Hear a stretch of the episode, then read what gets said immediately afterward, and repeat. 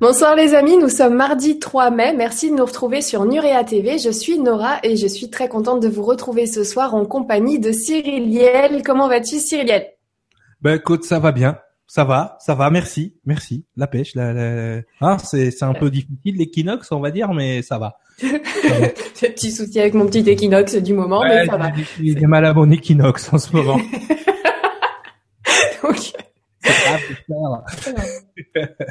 Bon, je vous préviens, je suis un petit peu fatiguée aujourd'hui par rapport aux autres jours, mais la bonne nouvelle, c'est qu'il y aura bientôt une nouvelle émission qui sera téléchargée sur le YouTube et, euh, et la chaîne Nurea TV. Donc allez sur www.nurea.tv. Ça va arriver dans quelques jours, c'est pas pour tout de suite, mais en tout cas le montage est fait, enfin le tournage est fait, le montage est fait. Il y a quelques petites finitions à faire, mais voilà, d'où ma fatigue d'aujourd'hui. Donc si je pars un petit peu en live ce soir, c'est normal, ça va être chaud. Et euh, c'est vrai que j'ai pas choisi mon jour étant donné qu'on se retrouvait pour la deuxième partie du sens caché des mots. Alors déjà la première fois c'était hard. Là ce soir on va aller un peu plus dans les dans les précisions. On va continuer à avancer. Je vous avais prévenu qu'on en ferait plusieurs fois dans l'année euh, des émissions spéciales sur le sens caché des mots. Là on fait la deuxième avant de faire une petite pause et de reprendre un petit peu après. La prochaine émission qu'on fera ensemble, euh, Cyrilia, ce sera sur l'ego. On va se poser un petit peu dessus, pareil, pour remettre un petit peu les bases qu'on avait déjà abordées il y a très très longtemps sur une autre chaîne. Et là, pour le coup, comme vous êtes nombreux à nous retrouver, vous êtes tout nouveau sur euh, Nurea TV, mais on trouvait ça intéressant de repartir sur ce sujet-là, qui est l'ego. C'est un sujet euh, sans infini, sans fin, et tu en parles très très bien. Donc, euh, je suis très contente qu'on puisse le reprendre le mois prochain. Ça va faire du bien à tout le monde, je pense, parce que je pense oh. que c'est trop loin déjà, tu vois tu vois ça, ça c'est des choses qui l'ego a effacé certaines choses donc euh, non non mais c'est c'est important mais de toute façon euh, euh on, on l'avait déjà dit à l'époque que d'ici quelques mois tout allait s'effacer. Donc c'est ça plus que s'effacer hein, ça a creusé même derrière on est reparti euh, fait du moins hein, donc euh, donc c'est très bien non mais oui mais c'est ça va être intéressant de repartir dans ce sujet surtout qu'il y a des conférences aussi qui se préparent un petit peu partout en France sur le sujet. Donc ça va me, ça va me replonger dedans, ça va me faire du bien, hein, parce que mine de rien, je suis pas à l'abri, hein, je suis comme tout le monde, hein, contrairement à ce que certains pensent. Ah, parce que tu parles de l'ego, finalement, mais toi tu dois être parfait. Oh un Cyriliel. Non, non, mais c'est ça qui est bien, c'est que justement, c'est, enfin, on est imparfait, on est humain à la base, donc voilà. Ouais, ouais, enfin presque. Euh, ça dépend, il y en a, on dirait des animaux, hein, des fois. Mais bon, sinon, euh, ouais, c'est c'est comme ça. Il faut, il faut, c'est c'est une permanente remise en question. Alors à certains niveaux, effectivement, l'ego va, va nous embêter plus qu'à d'autres. Euh, après, c'est une entente qu'il faut avoir et puis tout va bien. D'ailleurs, pour comprendre euh, les émissions comme on fait comme on fait ce soir, euh, il faut se détacher. Il faut se détacher, bien évidemment, de, de plein de choses que l'ego a ancrées chez nous, même des choses qu'on a appris, on va dire au niveau spirituel, par exemple. Euh, des fois, on est à côté de la plaque ou en même temps, on est en train de dire la même chose que quelqu'un d'autre euh, tout dépend encore des, des, contextes. On va le voir ce soir. Effectivement, on va partir, on va partir sur euh, sur des mots. On va partir sur un mot comme la dernière fois. On va partir sur une idée et on va voir qu'elle se manifeste dans tous les dans tous les domaines. C'est pour ça que il faut toujours être dans la connexion plutôt que d'être dans la séparation, parce qu'on se rendra compte que justement c'est ces séparations qui aujourd'hui font que ben, il y a des incompréhensions et que on, euh, des fois, il y en a dans des dialogues de sourds, effectivement, hein, si on veut faire déjà des jeux de mots. Quand on rentre dans un dialogue de sourds avec quelqu'un, c'est qu'on est finalement en train de dire la même chose, mais c'est que on est dans une énergie, on veut pas lâcher le, on veut pas lâcher le morceau, et effectivement, on rentre euh, dans un dans, dans des, des des palabres stériles. Voilà. Exactement. Bah écoute, euh, je vais simplement prendre quelques petits commentaires en attendant que tout le monde soit là. Donc préparez-vous, détendez-vous, mettez-vous euh, bien comme il faut avec euh, un petit truc à grignoter parce que des fois ça, ça, fait passer certains certains sujets, certaines réflexions d'esprit. Euh, moi, ça m'aide à réfléchir. De moi, j'ai des bonbons. Et puis sinon, donc un petit un bon petit thé chaud et on se détend. On sera parti là tout de suite sur le sens caché des mots. Avant ça, je vais prendre quelques petits commentaires. On a notamment Isabelle qui nous dit bonsoir Nora et Cyriliel, ainsi qu'à tous et toutes. Bonne suite sur le sens caché des mots. On va se régaler encore ce soir. Merci beaucoup Isabelle d'être parmi nous ce soir. Il y a Laetitia aussi qui est là et qui nous dit bonsoir à tous, super contente comme d'hab en votre compagnie. C'est la patate toute la journée quand on sait que l'on vous retrouve pour la soirée, un rendez-vous entre amis. Laetitia, exactement, c'est ça. Voilà, moi c'est ce qui m'a mis la pêche aujourd'hui. J'ai toujours cette petite voix australopithèque, mais pour le coup, je suis super contente d'être là. Je suis australopithèque. Euh, voilà. J'ai l'impression de sortir de boîte de nuit là. Alors ensuite, on a Pierre Delune qui nous dit Bonsoir à tous, j'ai sorti les mouchoirs, Cyriliel va pouvoir entrer en action, je ne mettrai pas de sang sur le tapis. Merci beaucoup. hein, parce que euh, hein, Et Daniel Pierre Delune, ça va aller, ça va aller, ça va aller. Daniel qui nous dit Pardon, excuse-moi, en plus je te coupe la parole plein de fois. Je suis désolée. Il y a, il y a un petit délai, hein, je vous le dis. Si c'est pas de l'impolitesse, mais c'est vrai que quand tu prends la parole ou quand Cyril prend la parole, le temps que le son arrive. Tout le monde. S'engage à toi, à tout le monde. C'est ma spécialité. Ferme-la. Ferme. Donc il y a un petit délai de, de une deux secondes qui fait que bah parfois on peut se parler un petit peu, se, se chevaucher un peu dans la parole, mais c'est c'est vraiment pas fait exprès. Alors Daniel qui nous dit coucou Nora et mon bébé préféré. Tu vas nous expliquer ce bébé. Euh, il est 15 heures au soleil du Brésil. Je suis prête pour un beau moment partagé avec ma famille. Retrouver cordialement Dani. Ah ouais, ben ça c'est entre Dani et moi en fait. Hein. Je peux pas expliquer ça aux gens. Je veux dire, c'est l'intimité. Non, mais en fait, il y a rien d'intime là-dedans. C'est vrai que ben, apparemment j'ai l'âge d'être son fils, donc c'est voilà. Donc euh, je suis son bébé, mais c'est surtout bad boy. C'est son bad boy. C'est bébé pour bad boy. Pour le coup, c'est très mignon. Oui, voilà, le, diminutif est très très mignon. Boy, tu savais pas toi. euh, ça c'est. Alors, on m'a tout mis là. En ce moment, euh, en ce moment, je charge. Hein. En ce moment, alors je suis draco reptilien, je suis euh, je suis kabbaliste. Euh, ça c'est le mot foot et kabbaliste. Laisse tomber. Euh, qu'est-ce qu'on m'a sorti? Bon, bad boy, ça c'est normal, ça c'est le look. Euh, donc voilà, non mais n'importe quoi, mais tout va bien. c'est vrai, c'est vrai qu'au niveau de l'image, c'est toujours un petit peu compliqué. Je te comprends là-dessus. Alors c'est toujours un peu difficile. Euh, moi, je sais qu'avec euh, ce, ce, décor un petit peu pyramidal, donc j'ai eu un commentaire une fois de quelqu'un qui disait que c'était Illuminati. Euh, un jour avec Guillaume, on a fait une émission, on avait on avait rigolé en mettant des petits masques et on nous a dit que bah pour le coup, ça montrait bien qu'on était sataniste. Euh, voilà, ce genre de choses. Donc attention, on se détend. Hein, il y a personne qui fait quoi que ce soit. On est vraiment tranquille. On, m'a traité de matriarcal parce que je portais une cravate. Oui, voilà. Mais après, c'est vrai que si on chipote sur, euh, tu sais, je voulais être euh, élégant, moi, tu vois, euh, tu sais, sérieux. Alors quand je m'habille, en, j'aurais pu aller en jogging au stage, tu vois. Puis non, j'ai mis une cravate. Alors là, c'est parti sur le, symbole de la cravate. Je pense qu'il y en a, ils sont trop fait fouetter, alors ça leur pose des problèmes. Mais bon, qu'est-ce que je te dis Ça fait des rappels. On est en craquage là pour le coup, Cyriliel, ce soir. Mais bon, pour le coup, c'est toujours bien de faire cette petite parenthèse. Alors vraiment, détendez-vous. Il n'y a pas de, il y a, mm. voilà, c'est c'est vraiment euh, Nuria TV, comme je vous l'ai dit depuis le départ. Euh, on partage des informations avec les intervenants qui viennent partager leur savoir avec nous. On en profite. Chacun prend vraiment ce qu'il veut, euh, garde ce qu'il veut, et puis euh, fait son petit bout de chemin avec ces informations L'essentiel, c'est pour moi de, de, partager ces soirées dans une bonne ambiance, dans la joie et la bonne humeur, et puis de continuer à s'informer, s'informer sur des sujets aussi mystérieux ou inconnus que les sujets qu'on peut trouver euh, sur euh, nurea.tv. Donc, je vous invite à aller jeter un œil. vraiment, la chaîne n'a aucune autre prétention que ça. Donc, voilà, pour les petites personnes. Après, c'est vrai que euh, depuis le temps que je fais des vidéos, donc ça a dépassé au total les 1 million 150 000 vues par là. Donc pour le coup, sur un million cent cinquante mille vues, avoir deux commentaires comme ça, c'est vraiment minime. Voilà, je, je, le signale ce soir avec un petit coup. On fait une petite parenthèse un petit peu sur le sens caché des mots, donc c'est vrai qu'on peut se permettre de parler un petit peu de ce genre de choses. Mais pour le coup, euh, voilà, c'est vraiment total détente. Prenez ce que vous avez envie de prendre. Ne vous laissez jamais influencer. Gardez toujours votre esprit critique très ouvert. C'est super important. Et c'est vous qui, qui faites finalement votre propre chemin dans votre tête, si vous avez envie ou pas, ou juste pour certains d'entre vous qui sont juste là pour passer une bonne soirée et, euh, et voilà, se retrouver un petit peu ensemble et déconner un petit peu ensemble. Donc euh, c'est vraiment l'essentiel. C'est exactement ça, et surtout que euh, on a toujours été dans cette optique, c'est-à-dire arrêtez de nous croire, ne nous croyez pas, faites vos recherches, soyez dans, dans le savoir plutôt que dans la croyance effectivement. Ensuite, c'est pas parce que c'est marqué dans un livre que c'est parole d'évangile. On va le voir ce soir. Hein.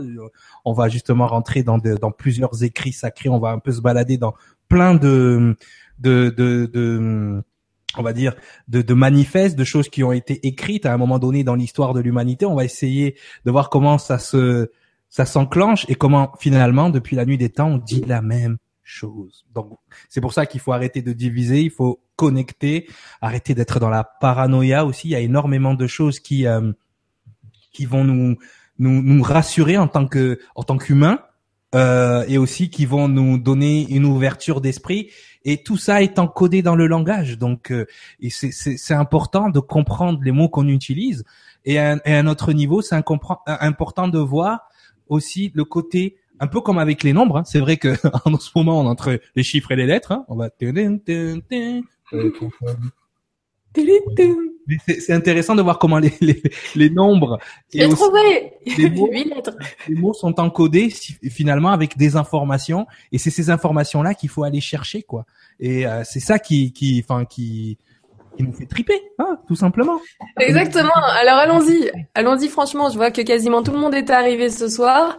On a fait une petite, on a patienté un petit peu. Là, j'attendais un petit peu le, le, le, décompte et tout ça. On est tous ensemble. Il y a des petits retardataires, mais je vois les petits messages qui arrivent. Donc très bien. C'est parti. Cyrielle, je suis prête. J'ai mon stylo à la main, le petit bout de papier au cas où. Et puis, euh, par quel mot on commence ce soir? Que, par, quoi tu as envie de commencer? je, voulais, par rapport à ce qu'on avait dit la dernière fois, c'est vrai qu'on était parti encore une fois dans de la symbolique. On avait un petit peu noté, c'est vrai que j'ai eu beaucoup de questions, donc je vais le montrer tout à l'heure, la différence entre un langage, euh, un langage, on va dire, à racine, comme peut l'être le latin, euh, le, français tout simplement. Le français, en, règle générale, est une langue à racines, c'est-à-dire racine latine. Si vous saviez le nombre de, de langages qui ont été utilisés pour créer le français final, enfin, il y a de l'allemand, il y a de l'anglais, il y a, il y a surtout beaucoup de latin et du grec, il y a un petit peu d'hébreu, il y a du sanskrit euh, à certains niveaux. Euh, les mots comme karma, justement, qu'on va voir aujourd'hui, euh, nous viennent directement de ces langages-là. Donc, c'est vrai que quand on regarde juste la langue française, on comprend. Alors, comment on crée Alors là, je vais faire un petit partage d'écran. Justement, hop, on va faire le premier mot. Comment on crée à un moment donné Alors, je sais pas, vous voyez, c'est bon? Ouais, nylon. Nylon. Le nylon. Le mot d'aujourd'hui, si vous le voulez bien. Nylon. Hmm. Donc voilà. Alors comment on va créer un mot? Ben en règle générale. C'est nylon ni court. Euh... C'est nylon ni court. Moyen ça comme ça. Donc voilà, comment on crée un mot? En règle générale, les mots de la langue française, ils ont tous un... C'est est fatigué aujourd'hui. Alors un préfixe, un suffixe et au milieu, bien évidemment, des fois une racine. Donc on, on verra en fait comment euh, comment euh, comment les mots. Mais par exemple, le mot nylon, sais-tu comment le mot nylon a été créé? Pourquoi? Tu sais ce que c'est du nylon, hein? C'est euh, c'est c'est du c'est du c'est une matière, c'est du textile, c'est. Oui oui, bah alors ça peut c'est matière en fait. Ça me fait penser au collant. D'accord. Effectivement, les collants en nylon. Alors pourquoi? C'est parce que les matières qui composent le nylon, une est fabriquée à New York et l'autre à Londres. Donc on prend les initiales de New York et de London, on prend NY et ah. London de London et on a nylon. D'accord. D'accord. Hein, tout va bien. Par exemple, nous, alors les noms de villes aussi, des fois, sont créés comme ça. D'accord? Par exemple, nous, à côté de Toulouse, on a une cité médiévale qui s'appelle Carcassonne. Alors pour ceux qui connaissent l'histoire de Carcassonne, c'est quoi l'histoire de, de, de Carcassonne? Ben c'est une, une, une dame, hein, une, une, une jeune, hein, voilà, une gueuse, hein, ce qu'on appelle les gueux. Hein. à l'époque, tu vois, il y a les gueux. Y a, Une dame du peuple. Une dame du peuple, voilà. Et en fait, son travail était de sonner la cloche de la cité quand un ennemi arrivait ou pour des événements spéciaux. D'accord? Donc on lui ah. disait carcasse, elle s'appelait carcasse, sonne. Et voilà comment le mot la ville, la cité prend le nom de Carcassonne. D'accord. Voilà. alors voilà comment on crée des mots à racines. D'accord? Il y a une racine, il y a une origine au mot, il y a, il y a le pourquoi du comment. D'accord? Donc c'est important. Donc là, je vais déjà. Euh... Moi, j'ai une histoire comme ça, mais c'est pas sur un mot à racine. Dis-nous, dis-nous, c'est quoi Il faut que je la sorte, sinon je vais y penser pendant toute la soirée. Alors c'est, tu sais pourquoi on dit euh, comment ça va, ce que représente le ça? Dis-moi. À l'époque, on regardait tous les matins, donc à l'époque euh, de la royauté, tout ça, lorsqu'il y avait des monarchies et tout ça. Donc on vérifiait qu'une personne était en bonne santé en regardant son caca. Donc tous les matins, quand le roi par exemple allait euh, sur le pot, et eh ben le, le médecin regardait, il disait ça va. Voilà. Et pour le coup, bah, les gens, au lieu de dire comment va ton caca, bah, est-ce que ton caca se porte bien, euh, pour faire plus court et plus poli, on disait comment ça va. Mais le ça, c'est dit A représente le, le popo. Voilà. Petite information personnelle historique du jour. Ouais, c'est bon. Ouais, j'ai fait, euh, j'ai fait, euh, ouais, c'est bon. Comment ça va? Ça va bien, plutôt en forme. ça va, ouais, mais ça pue un peu. tout va bien. Ouais. Bon, après ce moment un petit peu scato, on va continuer. Exactement. voilà, bon, en tout cas, voilà. Non, mais c'est c'est bien. Voilà, mais les mots ont une histoire. Tout à fait, c'est pour ça que j'en ai parlé. Ah. Alors, repartons sur un peu plus des choses un peu plus sérieuses. Non, mais voilà, donc c'était pour remettre un peu parce que les gens la dernière fois ils faisaient pas la différence justement entre voilà les mots à racines et les mots ou, les alphabets symboliques. C'est vrai que par exemple j'avais pris, bon, c'est l'exemple que je connais le mieux, c'est pas parce que je suis pro-israélien ou je sais pas quoi, mais j'ai pris l'exemple de l'hébreu parce qu'effectivement c'est comme des idéogrammes euh, ou les kanji japonais ou chinois ou toutes ces choses là. Ce sont des euh, des idées en fait qui sont enregistrées dans chaque euh, dans chaque euh, dans chaque mot. Et ce qui est intéressant, c'est que chaque lettre, chaque symbole vient conforter l'idée générale du mot. Donc des fois dans un seul mot, on a toute une histoire, plein de choses qui sont racontées.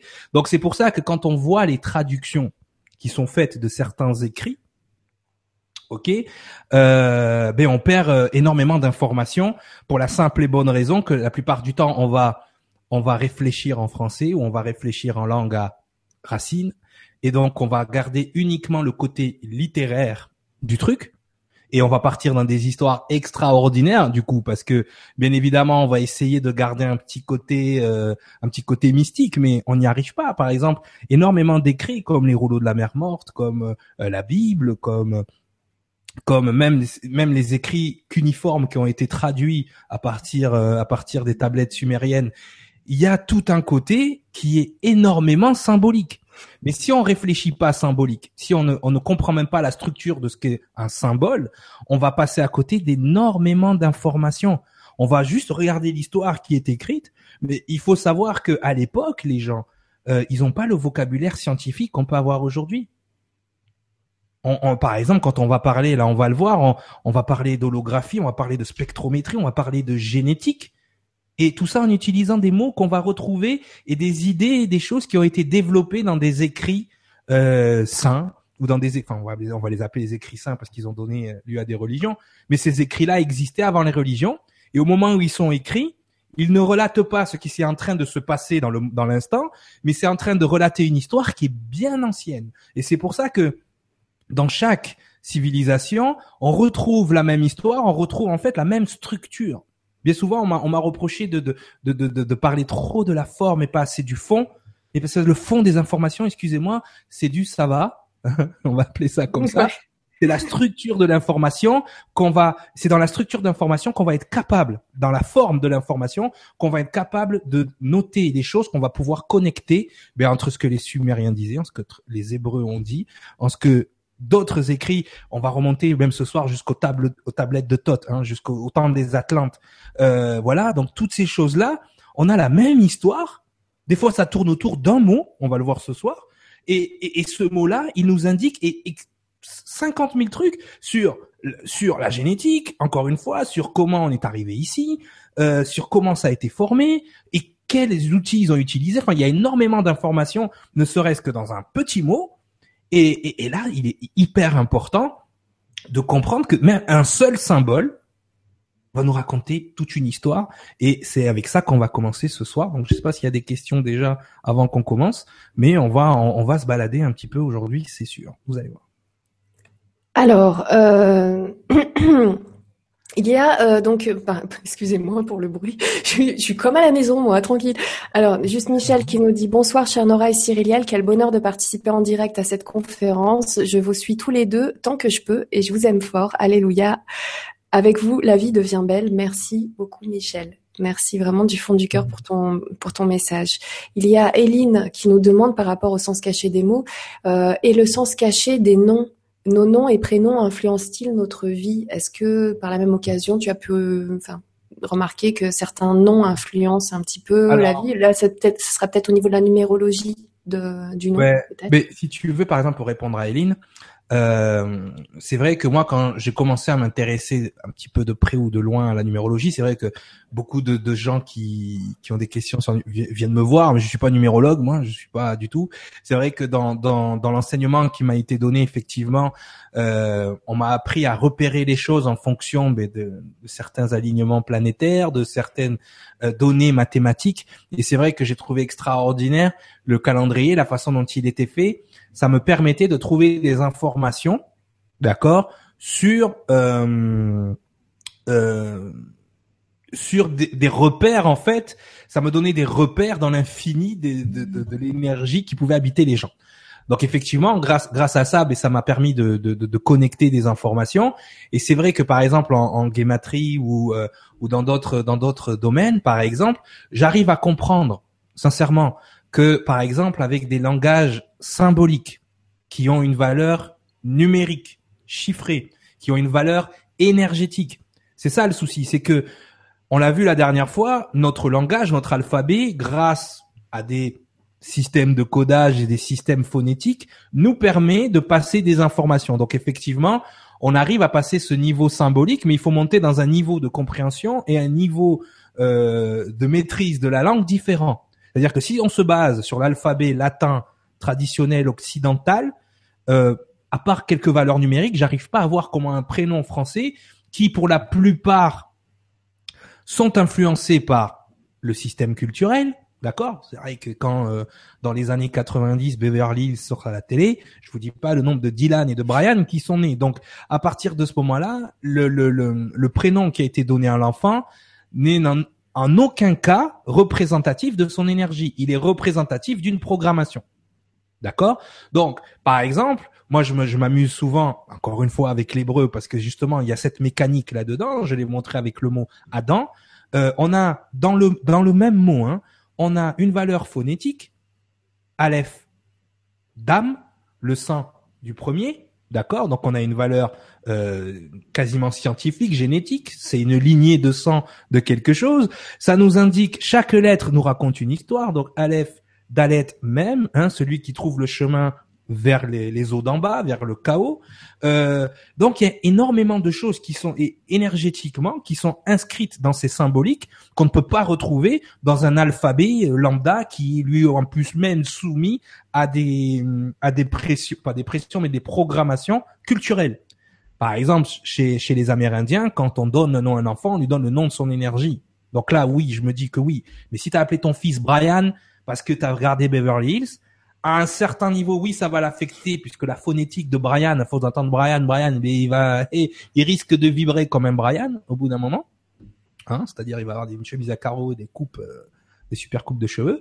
Mais en même temps, voilà. Donc, on peut pas comparer. C'est vrai que quand on regarde un langage symbolique et un langage à racines, on n'a pas du tout le même niveau d'information, quoi.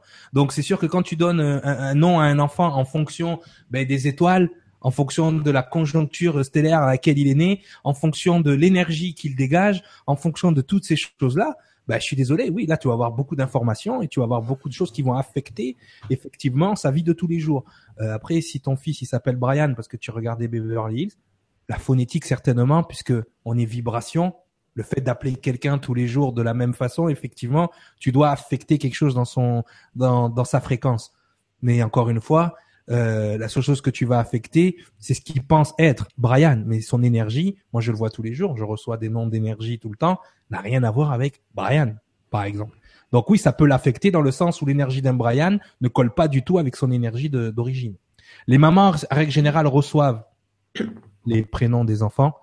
Euh, elles font pas toujours le, le choix de parce que des fois c'est disent ah, c'est mon imagination non j'aime pas ce prénom. Tu vois il y a des choix culturels il y a des choix il y a des préférences qui vont venir contrer. Mais en règle générale la matrice de création quand elle reçoit l'énergie c'est-à-dire que quand, quand l'âme s'accroche au bout du cinquième mois au fœtus elle reçoit le nom de l'énergie. Par contre euh, c'est très rare quand elle va moi ma mère voulait m'appeler Cédric.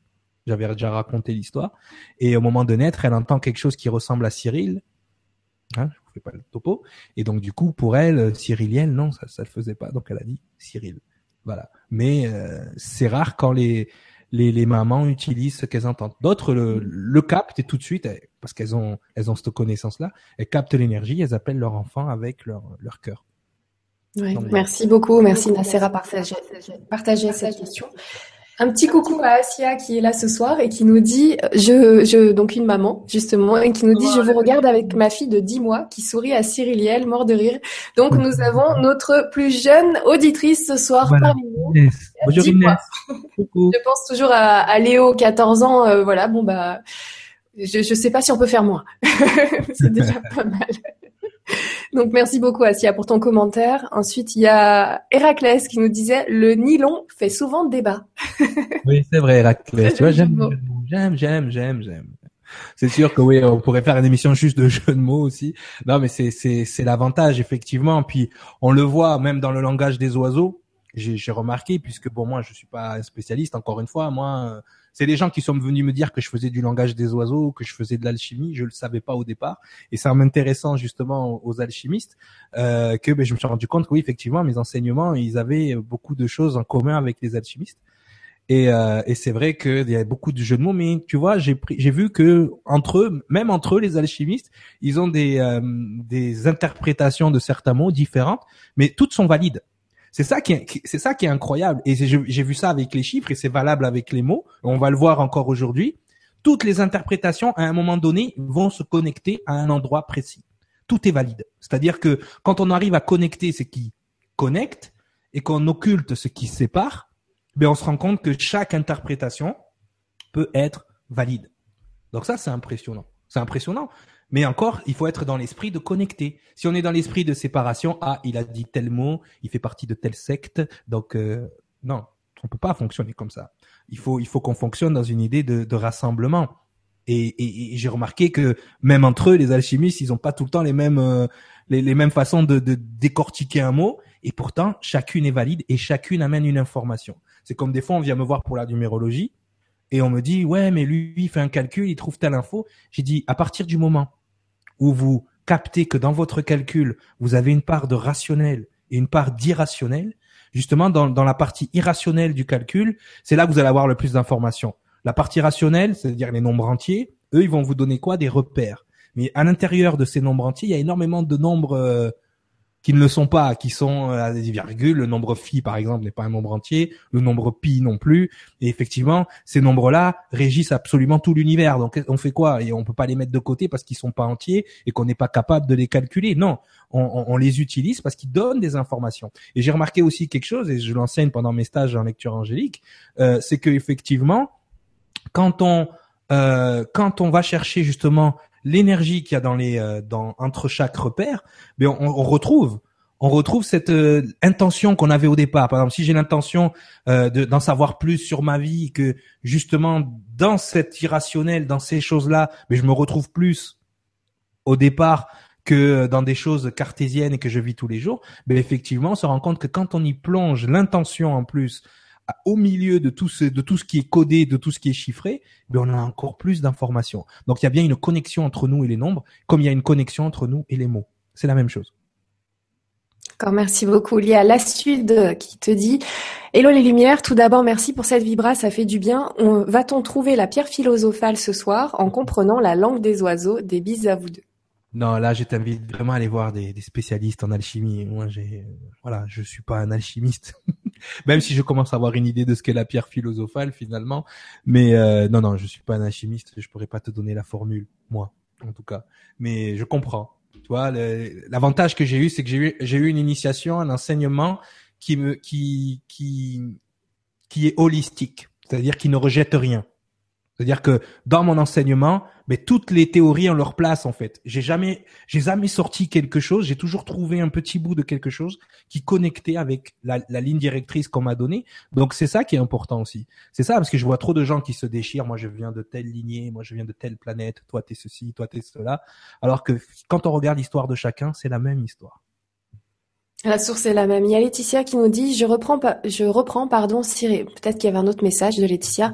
Cyriliel, est-ce que tu as entendu parler des lettres de feu, lettres qui seraient qui seraient présentes dans notre ADN et qui étaient utilisées à l'époque de l'Atlantide?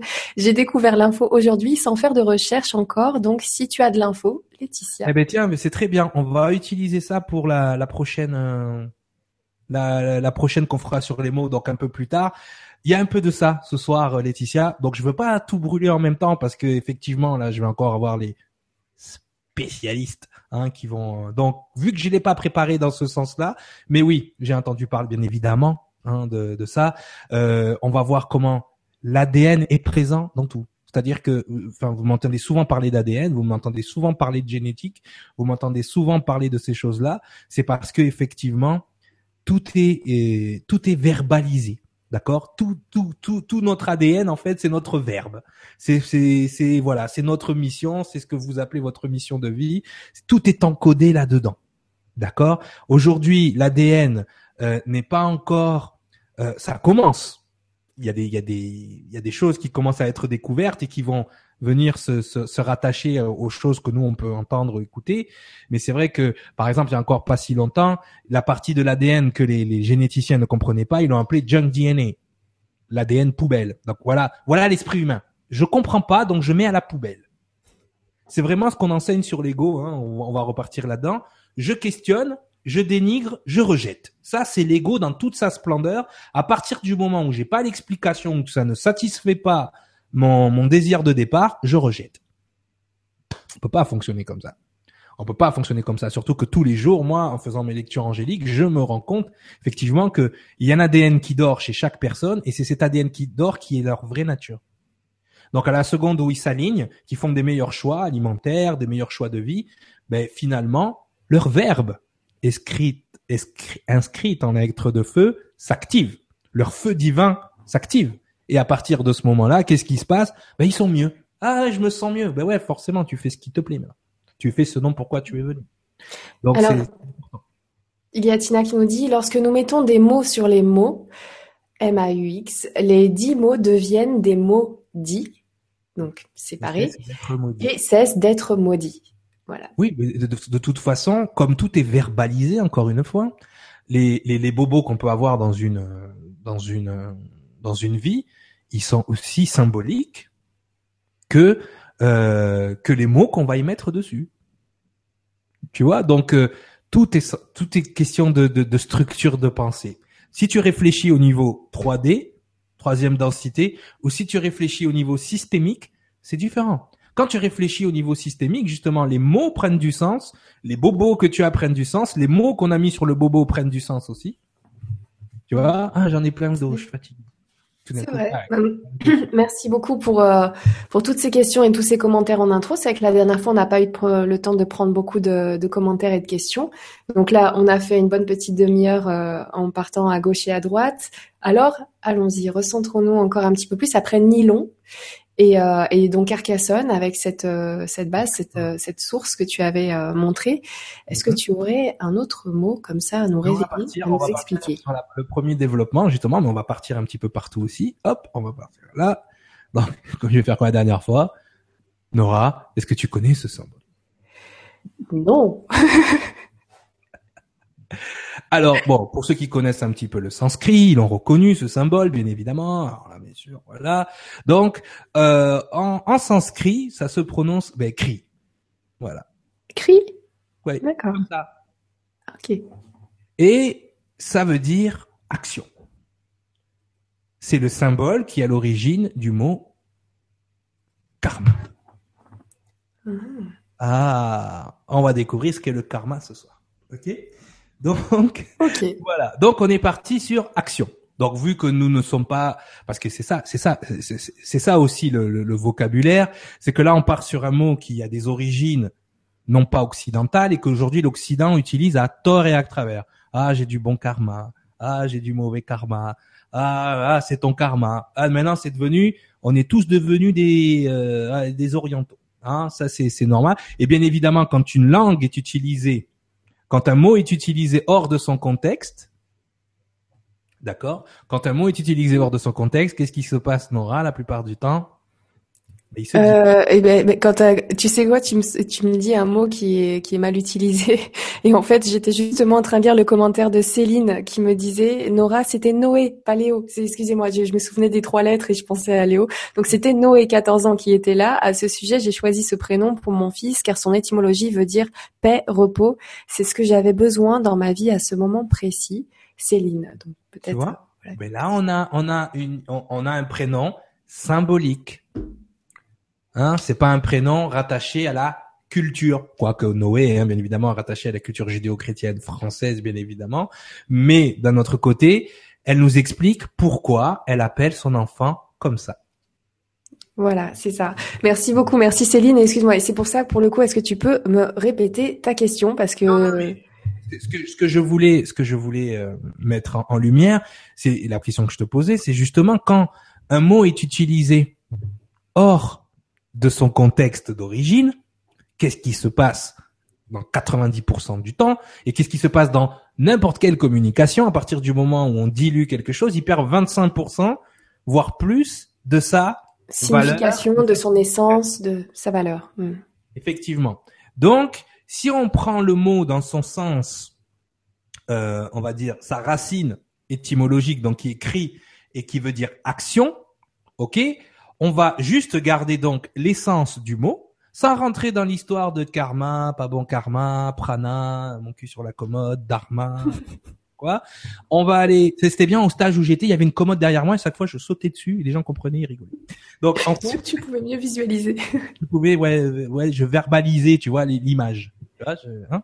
Donc voilà, donc on va partir dans le mot action, puisque c'est ce que ça veut dire. On va juste garder l'essence du mot, l'essence de l'idée, de ce signe, de ce symbole. Hein, si je te demande de lire ce symbole, euh, pour toi, voilà, bon, c'est un joli dessin. Cri. Mais si, je te le dis D'ailleurs, ah, mais, mais, mais, mais c'est pour ça que des fois, il faut bien aussi regarder ce qui se passe dans le monde cinématographique euh, ou de la télévision. Il y a une série qui s'appelle Stargate, d'accord? Il y a un peuple, un peuple de guerriers dans cette série qui s'appelle les Jaffa, d'accord? D'où vient le fameux tilk là En effet, on y est. Hein. Et quand ils parlent leur langage, le langage des des des des des, Goa'uld et des Jaffa, c'est quand ils doivent se mettre en action, ils disent Jaffa, crie Jaffa. D'accord? Donc, les scénaristes, à un moment donné, ils se renseignent un petit peu sur les anciens langages qu'il pourrait y avoir dans ces époques-là, d'accord? Dans les époques euh, euh, pré-égyptiennes et égyptiennes, et ils se rendent compte que oui, effectivement, dans la racine étymologique des langages de l'époque, cri veut dire action. Ok. Donc, on va aller vers où? Ben, on va aller vers ce mot action, d'accord?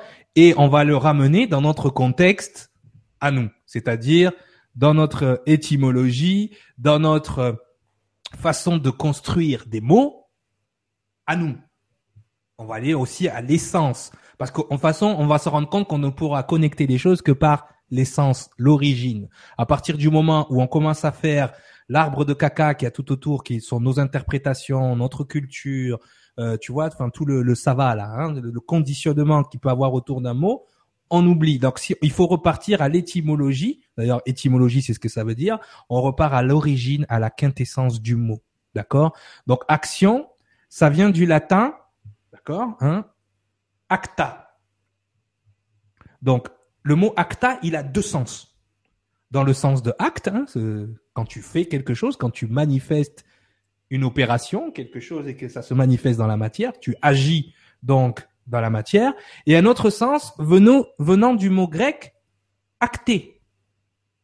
Alors acté, c'est quoi? Acté, c'est le fruit, le blé, la nourriture de la déesse Déméter.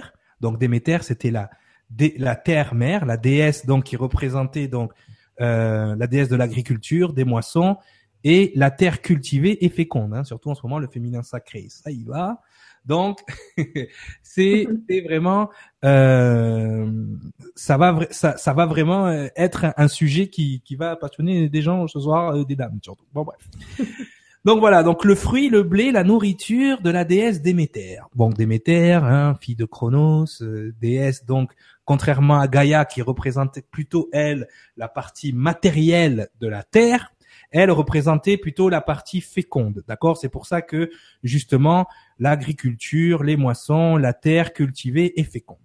Donc tu vas me dire, mais quel est le sens? Mais quel est le sens?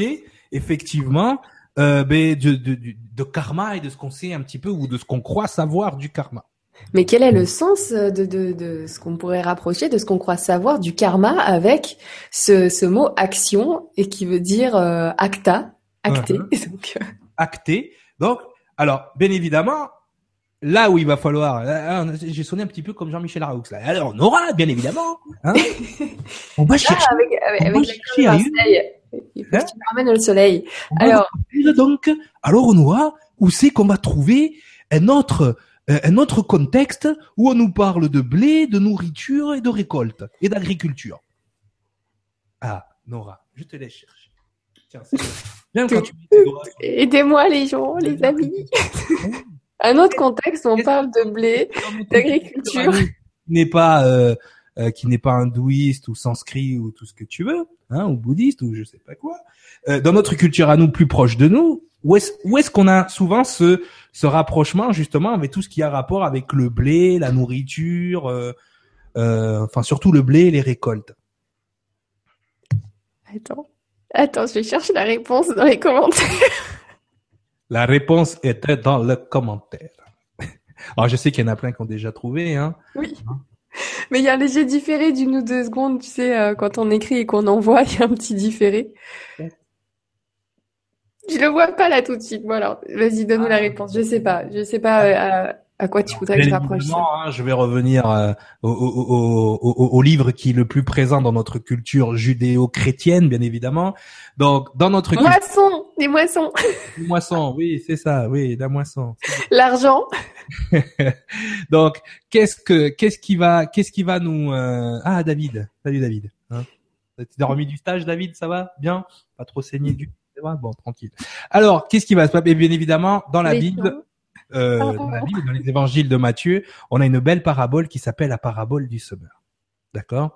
Et c'est là que tu vas voir les liens, en fait, entre ben, les, les anciens savoirs, les moins anciens et comment l'énergie en fait qu'est-ce que oui le nombre les deux ailes avaient trouvé dans la Bible et Michel aussi dans la Bible. Merci beaucoup. Mais qu'est-ce voilà, que dans la Bible. Là de, de, oui, forcément. carrément. Forcément mais vous allez voir comme quoi tout est lié. Ça sert à rien de se tirer dans bravo merci beaucoup. Merci pour votre aide. Adélina aussi avait trouvé. Donc dans la Bible et dans les évangiles de Matthieu on a ce qu'on appelle la parabole du semeur. Ah. Qu'est-ce que la parabole du Summer. Alors la parabole du Summer, bon, je vais vous, euh, on va vous éviter de, de vous la relire. On n'est pas là pour faire du catéchisme non plus.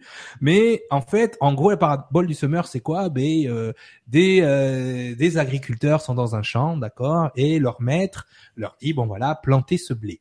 Ok, donc ils vont planter du blé. Et ce qui va se passer, donc d'un côté il y a le blé qui est qui pousse dans la terre bien fertile, hein, dans la belle Déméter, hein, la terre mère, ok?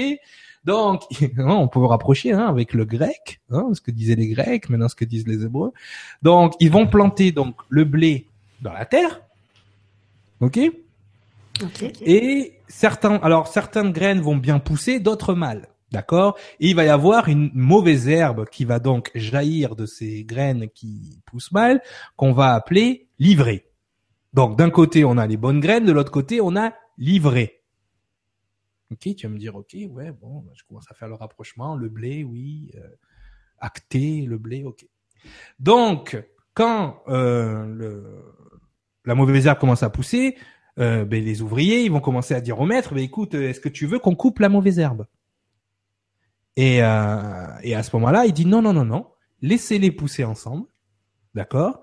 Et quand elles arriveront à leur taille maximum, récupérez le bon blé et mettez-le dans la dans, dans les tables et le mauvais blé, envoyez-le au feu. Jusque là, livré, envoyez-la au feu. Donc, si on commence à faire un rapprochement euh, religieux maintenant du truc, qu'est-ce qui se passe? Mais quand on lit la métaphore, on reconnaît qu'il y a une métaphore, on reconnaît une parabole puisqu'on l'appelle la parabole du semeur. Donc, on va chercher une interprétation. Et bien évidemment, l'interprétation la plus stupide qui a pu être faite, et mais par contre c'est celle que tout le monde suit dans les églises, c'est que effectivement la bonne herbe donc représente les belles âmes, l'ivrée représente les mauvaises âmes, ok? Et donc à ce moment-là, on garde les bonnes âmes, on les met dans les tables de la récolte, et les mauvaises âmes on les envoie dans le feu, on les envoie donc en enfer. Voilà le raisonnement religieux de base. Ok? Ça, c'est quand on n'est pas alchimiste. et ça, c'est quand on, on, on, ne sait pas lire les paraboles. D'accord? Donc effectivement, donc j'essaie de garder le lien parce qu'après on va dire mais oui, où c'est qui s'en va avec tout ça? Effectivement. Dans les enseignements, on l'avait déjà expliqué dans d'autres émissions sur une autre chaîne, effectivement, on a deux graines qui poussent en nous. D'accord? On a l'âme et l'ego. OK? Si maintenant on part du principe ok, que on a ces deux graines qui poussent à l'intérieur de nous.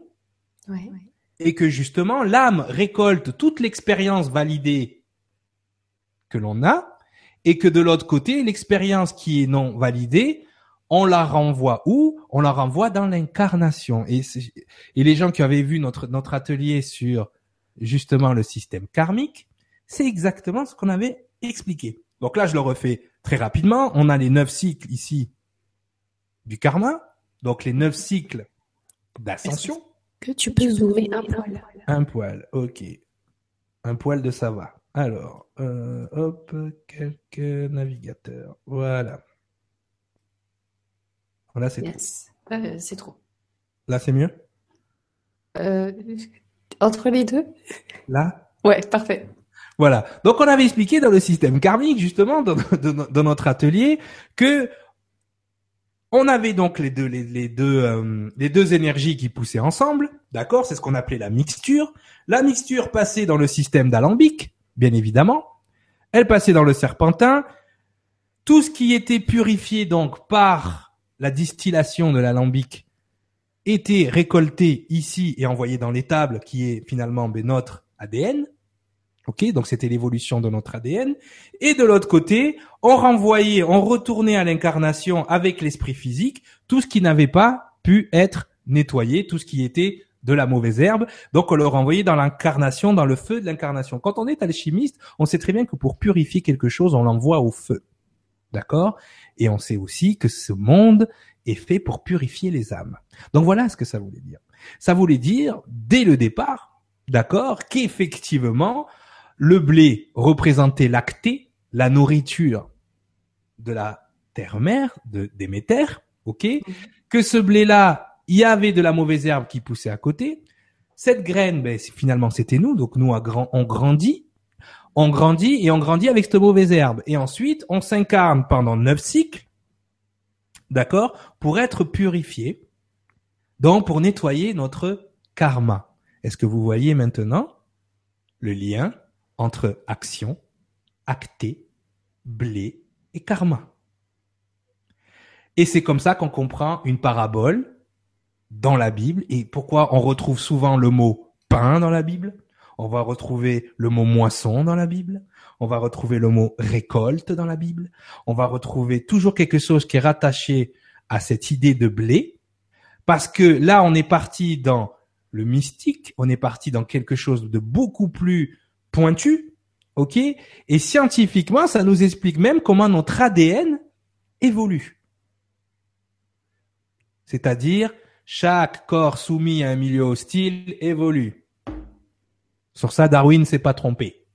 Ok, on apprend. Si on veut le mettre à un niveau un peu plus systémique, on apprend plus de nos défaites que de nos victoires. On apprend plus dans l'adversité que dans la facilité. Mais ça, c'est ce que vous explique le mot karma. D'accord? C'est ce que vous explique le mot cri, le symbole qu'on a utilisé tout à l'heure. Donc là, on est dans l'action, dans l'idée de acter, dans l'idée de cette nourriture, donc de cette moisson, de ce blé qui est, voilà, on récolte ce que l'on sème tout à fait en Israël. C'est exactement ça. D'accord? C'est exactement. On va retrouver ce genre de de euh, de, de d'expression dès que ça va être rattaché au karma. Le karma n'étant pas une loi, je sais que je vais en faire bondir plus d'un parce qu'ils ont appris depuis qu'ils sont tout petits que le karma est une loi. Non, le karma est un système basé sur la loi, cette fois-ci, de la cause à effet. Le karma n'est pas une loi puisqu'il n'est pas là au moment du Big Bang. Il est utilisé pour purifier les âmes plus tard. D'accord? Mais la loi qui régit le karma est celle de la cause et de l'effet. Donc il faut pas justement, il faut bien utiliser les mots euh, à leur à leur endroit. D'accord? Donc je sais que pour certains c'est une loi, mais c'est parce que là on pense au, niveau religieux. Quand on parle au niveau systémique, quand on parle au niveau scientifique, c'est un système qui a été rajouté justement et qui est basé sur la loi de la cause et de l'effet. Ce qui se passe en bas a son effet en haut. Ça, ça va être aussi primordial pour comprendre tout à l'heure la euh, prochaine explication. Mais en tout cas, pour cette explication, j'ai terminé. Donc, tu vois comment mhm. un mot symbolique au départ, d'accord? Si on enlève le côté symbolique du mot, qu'on reste sur la première signification de acta, bon, on reste sur, sur acte, mais c'est valide aussi. Pourquoi? Parce que quand tu payes, quand tu, quand tu, comment dire, quand tu payes ton karma, tu réponds de tes actes. Donc c'est aussi valide avec l'autre sens. Tu vois? Donc dans tous les sens, tu peux le tourner. Et eh bien effectivement, euh, il va y avoir quelque chose de valide. Donc c'est pour ça qu'il faut rien rejeter. On a les deux sens et quand on arrive à connecter justement, eh bien tu vois là on a connecté deux cultures totalement différentes et qui parlent de la même chose. Même trois. Qu'est-ce que je dis trois? On a le grec avec acté, on a le sanskrit avec cri et on a euh, ben, l'hébreu qui a été traduit en latin et, euh, et plus tard en français. Mm-hmm. Donc on a trois choses qui nous racontent la même histoire à partir du moment où on comprend ce qui est caché derrière les mots. D'accord? Donc ça, c'est hyper important. Donc effectivement, euh, quand tu es religieux et que tu interprètes euh, la, mauvaise herbe et la bonne herbe, et les bonnes, les, les bonnes âmes elles montent au paradis et les mauvaises herbes on les envoie en enfer. Voilà comment on part dans un délire. Voilà comment on crée des égrégores dans l'astral aussi, en pensant qu'il y a un enfer et un paradis. Voilà. Merci beaucoup. Il y avait Adélina qui nous dit en alchimie, on dit qu'au commencement était le verbe, ça rejoint le cri action. Ah oui. Verbe action. on verra le verbe, ce fameux verbe. Votre nom, votre verbe, c'est la même chose. Qu'est-ce qu'il y a? Verbe action. Je suis vraiment désolée. Hein. Ce soir, il y a mon cerveau qui est en jachère, hein, pour le coup. on va te moissonner, on va te mettre au feu. Hein. Ce qui est vraiment mal tombé du, du coup euh, pour une conférence avec toi. Non, c'est bien, ça garde le côté un petit peu. Euh, je regarderai les replays pour comprendre. Oui, mais justement, mais d'ailleurs, j'embrasse Alain au passage qui va regarder le replay que j'ai au téléphone avec qui on est en train de bosser justement sur cette nouvelle émission et qui m'a dit ce soir, vu comme tu es fatigué, tu vas souffrir avec Cyriliel quand il va te demander de faire des calculs. Là, c'est encore pire, c'est de la, réflexion. C'est pas du calcul simple. Mais c'est pareil, voilà, même pour le calcul, hein, tu vois, on va rester dans dans le nombre. Voilà, comme on a là, si on restait sur le mot, au lieu de regarder tout l'irrationnel qui se cache derrière le mot, c'est pas pour rien. Pourquoi on appelle acté la nourriture de Déméter? Qu'est-ce qui est ensemencé dans la terre? C'est nos énergies sont ensemencées. On ensemence la vie. La vie a été ensemencée ici. De quelle façon? On va le voir tout à l'heure. Mais la vie a été ensemencée sur terre. Donc, si on réfléchit à, rien qu'à ce mot ensemencer, on pense tout de suite à, des graines, à du blé. Qu'est-ce qu'on ensemence la plupart du temps? C'est le blé. Pourquoi on dit la vie a été ensemencée? Parce qu'on est toujours dans cette idée de acter, de la nourriture, euh, de la nourriture de Déméter. Tu comprends? Oui, il y a Héraclès qui nous dit Acte bien emmerdé quand t'as plus de blé. C'est ça. Acte bien emmerdé. Tu vois, tout est valide. Ok. Merci beaucoup, Héraclès. Mais si on était resté sur le mot action en tant que acte, en tant que agir, on y arrive. Tu vois, un petit peu, on y arrive à l'idée de karma, effectivement, qu'on paye nos actions. Tu vois? Et c'est pour ça que ce mot est autant utilisé. Il y a un truc, il y a, un truc moi qui me dépasse par rapport au karma, c'est de dire qu'il y a du bon et du mauvais karma. Et puis tu sais, en règle générale, c'est les New Age qui vont sortir ça parce que, bien évidemment, ils sortent les mots de leur contexte et ils, font ce qu'ils veulent avec. Mais par exemple, quand, quand on dit qu'il y a du bon karma, ça va complètement contre l'idée de l'amour inconditionnel. Parce qu'ils sont en train de prôner l'amour inconditionnel d'un côté et te dire que dans l'autre côté, il y a du bon karma. Ça veut dire que s'il y a du bon karma, ça veut dire que tu es récompensé sous certaines conditions. Donc c'est plus inconditionnel. Le karma, c'est le karma. Il y a Mukti Paranormal qui nous dit d'ailleurs l'ange de la mort à la faucille. Hmm Par rapport au blé. Euh, oui, parce qu'il vient récolter les âmes. Dans la Bible, euh, moi je l'ai surtout en, anglais parce que la, version la plus honnête et la traduction la plus honnête, sincèrement, euh, de la Bible, c'est the King James Version, la, la version du roi Jacques, la version du roi James. D'accord? Et donc, qu'est-ce qui va se passer dans cette version-là? C'est que justement certaines fois les anges, ils vont ils vont les appeler the reapers. The reapers, you reap what you sow, tu récoltes ce que tu sèmes. C'est ça en fait. The reapers, c'est les gens qui vont qui vont arriver avec you reap, tu vois, tu coupes, tu vois. Et, et, c'est pour ça qu'ils vont les appeler. Euh, ils viennent récolter ce qu'ils ont semé, tout simplement. On l'a déjà expliqué dans les ateliers, mais on est de la poussière d'étoiles, et à un moment donné, la conscience de cette étoile vient récolter ce qu'elle a semé. C'est aussi simple que ça. Donc on va toujours être dans cette idée. Tu vois la représentation qu'on a fait de l'ange de la mort avec ce faux, hein, que tous les joueurs de jeux vidéo, Diablo, tout ça, ils sont, ouais, ils sont là. Euh, effectivement, effectivement, cette représentation là reste toujours dans cette idée d'accord de la déesse Déméter, fille de Chronos, Chronos qui est Saturne encore une fois. Et quand on regarde, c'est pour ça qu'on retrouve énormément euh, d'implications euh, saturnales dans les écrits, parce qu'effectivement Saturne représentait le cube, représentait le démurge, représentait énormément de choses dans la culture des gens qui écrivaient à ce moment-là. Par contre, si on décontextualise la culture grecque, si on décontextualise la culture euh, hébraïque, si on décontextualise tout, l'information demeure la même. Hein. Il y a quelque chose, à un moment donné, qui est venu du ciel et qui a ensemencé Déméter, la terre-mère, tu l'appelles comme tu veux, Gaïa, euh, Urantia, euh, allez-y, elle a 50 000 noms, la pauvre, d'accord? Elle a ensemencé cette planète et euh, cette, et cette planète-là a, donné la vie. Ok? Euh, Toutes les mamans du monde font ça aussi. Elles sont ensemencées et elles donnent la vie. Donc, tu peux sortir l'énergie euh, dès que tu décontextualises. Parce que qu'est-ce qui embrouille les gens? C'est le contexte. C'est le conditionnement. Ah ouais, mais alors les anges, ils sont, ils sont gentils, ils sont méchants. Mais ça dépend quel contexte tu regardes. Si t'es pré-adamique, euh, ouais, les anges, ils sont pas très gentils. Si t'es adamique, ah oui, ils sont gentils. Tu vois Après, c'est tout le conditionnement. De quelle lignée je viens Qu'est-ce que je fais là? Quand tu enlèves le conditionnement, quand tu sors les choses du contexte, que tu les remets dans le contexte, tu les mets dans un autre contexte, tu as toujours la même histoire. Quand tu, les quand tu déplaces l'énergie de contexte, tu as toujours la même histoire. Donc, c'est cette histoire-là sur laquelle il faut se concentrer. Arrêter de se concentrer sur justement le conditionnement et regarder la quintessence de l'information, comme on est allé faire avec le mot action. Quel est le sens propre du, du mot? Voilà. Merci beaucoup, merci. Dis donc, les amis, vous m'aidez pas beaucoup pour certains, d'entre vous parce que vous savez, je dois avoir une oreille très attentive sur ce que dit Cyriliel parce que c'est extrêmement intéressant et effectivement, c'est euh, quand, quand on est un petit peu fatigué, il faut vraiment se concentrer à fond.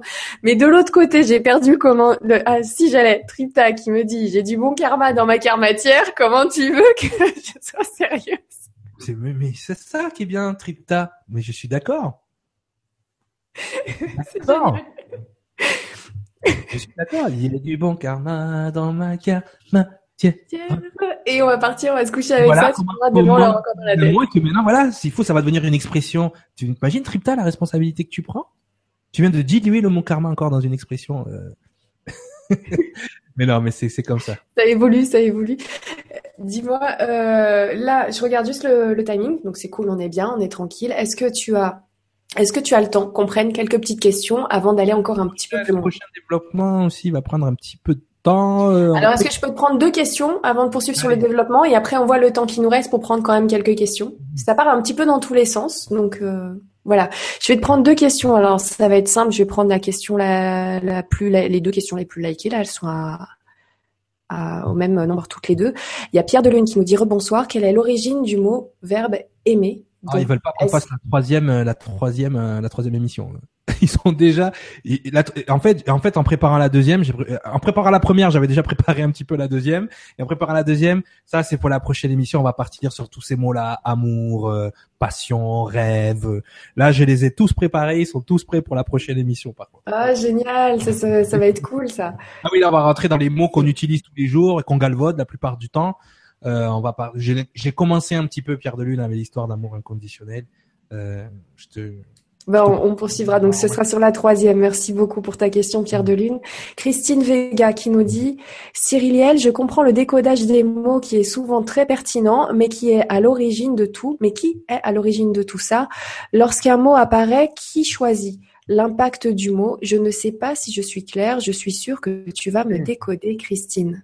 Ben, si, si. Alors, je pourrais te répondre au niveau, alors, tu sais, au niveau même euh, historique, biblique. Euh, ces choses-là. On a parlé de la tour de Babel, on a parlé de plein de choses.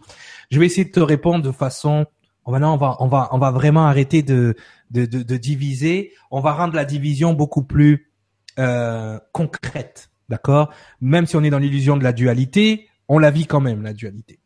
Ok? Donc il y a une énergie qui a tout intérêt à euh, nous donner l'esprit de l'erreur par rapport à un mot, et une autre énergie qui a tout intérêt à ce qu'on voit le mot tel qu'il est. Ok? Quand tu prends un mot tel qu'il est, la plupart du temps, tu te fais pas avoir. Voilà, gouvernement l'a sorti à toutes les sauces dans toutes les émissions, mais c'est le mot le plus significatif. D'accord? Pourquoi? Parce qu'effectivement, les énergies qui gèrent ces gens-là sont les mêmes énergies qui nous la font à l'envers tous les jours. Déjà, il faut comprendre comment, qu'est-ce que la communication en fait? Quand on communique, on a plusieurs façons de communiquer, et les mots, c'est quoi en fait? Les mots, c'est une énergie qu'on manifeste dans notre compréhension. Mais avant tout, c'est une énergie. On l'a, on l'a, on l'a montré là tout à l'heure. Donc, c'est une manifestation d'une information. On manifeste une information dans un mot. Donc, il y a des lettres. Ces lettres-là, elles sont pas là par hasard non plus, la plupart du temps. Beaucoup de lettres de notre alphabet hein, euh, est rattaché à des anciens euh, anciens écrits.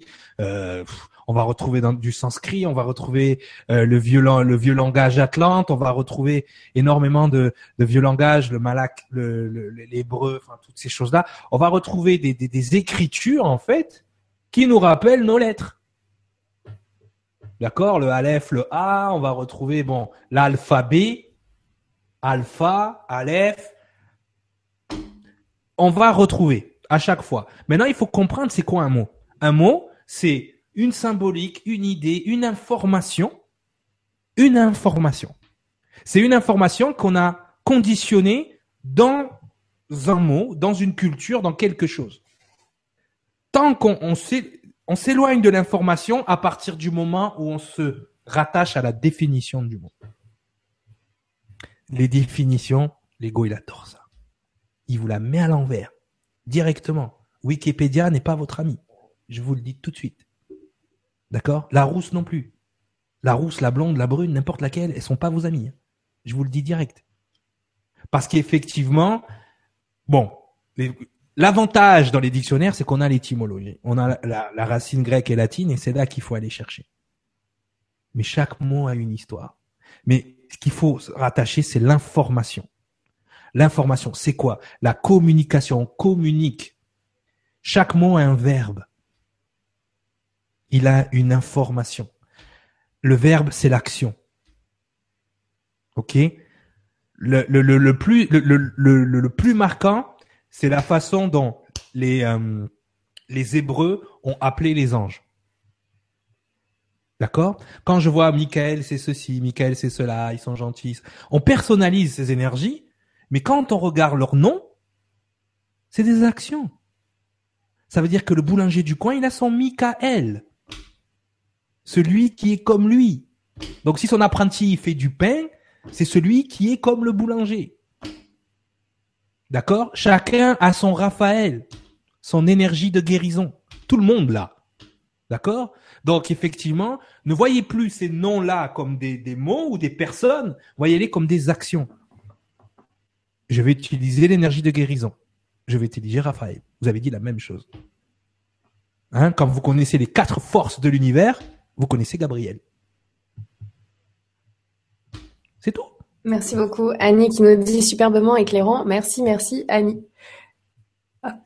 Euh, donc on te suit pour la suite et euh, j'ai déjà sélectionné quelques petites questions pour, euh, pour la suite. Ok. Voilà. Notamment, ah, si, est-ce que je peux t'en prendre une juste avant de continuer? Celle de Nacera qui m'interpelle et qui nous dit Rebonsoir. Alors comment expliques-tu que lorsqu'on a semé du bien toute une vie, on ne récolte rien ou plutôt le contraire? Merci Nacera. Mais justement, dans le karma, Nacera, ce que tu fais dans un cycle, tu le nettoies dans l'autre cycle. Donc ce que tu nettoies en ce moment, c'est pas forcément ce que tu as fait dans cette vie-là. C'est ce que tu as fait dans la vie d'avant. C'est pour ça qu'il faut comprendre ce système karmique. Et puis en plus, tout à l'heure on a dit tu récoltes ce que tu sèmes, le karma c'est pas tout à fait ça. D'accord? Il y a une différence. Et avant il y avait la loi du talion. Œil pour œil, dent pour dent. Le karma c'est pas ça. Le karma c'est si si tu as crevé les yeux de quelqu'un dans la vie d'avant, tu vas pas forcément avoir être aveugle dans la vie d'après hein. Tu vas payer ce karma là d'une façon différente. Oui, alors comment je l'explique? Mais si tu as, si tu as semé du bien toute ta vie, d'accord, en ce moment, mais peut-être que tu n'as fait que nettoyer le mal que tu as fait dans la vie d'avant. Donc c'est pour ça que tu ne récoltes rien tout de suite. Mais crois-moi, c'est récolté quelque part. C'est quelque chose que tu vas récupérer justement pendant que tu crées ce que les mystiques appellent le corps de lumière. D'accord? Le corps de lumière, en fait, c'est ni plus ni moins que ta séquence génétique complétée. Une fois que tu as complété cette séquence génétique et qu'elle vibre à la même fréquence que sa source, c'est ça l'ascension. Une séquence génétique qui se complète. D'accord? Quand tu arrives au départ, au départ, et ces neuf cycles, tout, tout s'en parle. Hein T'es pas obligé de, repartir au, au, sanskrit ou au bouddhiste ou euh, au jour d'aujourd'hui au New Age ou, euh, euh, ou dans le péché de la Bible ou dans ces choses-là pour comprendre les notions de karma. Tu lis les tables de Thoth. Il t'explique les neuf. D'ailleurs, dans la tablette numéro 9, il t'explique ces neuf consciences que tu dois atteindre pour arriver à l'illumination.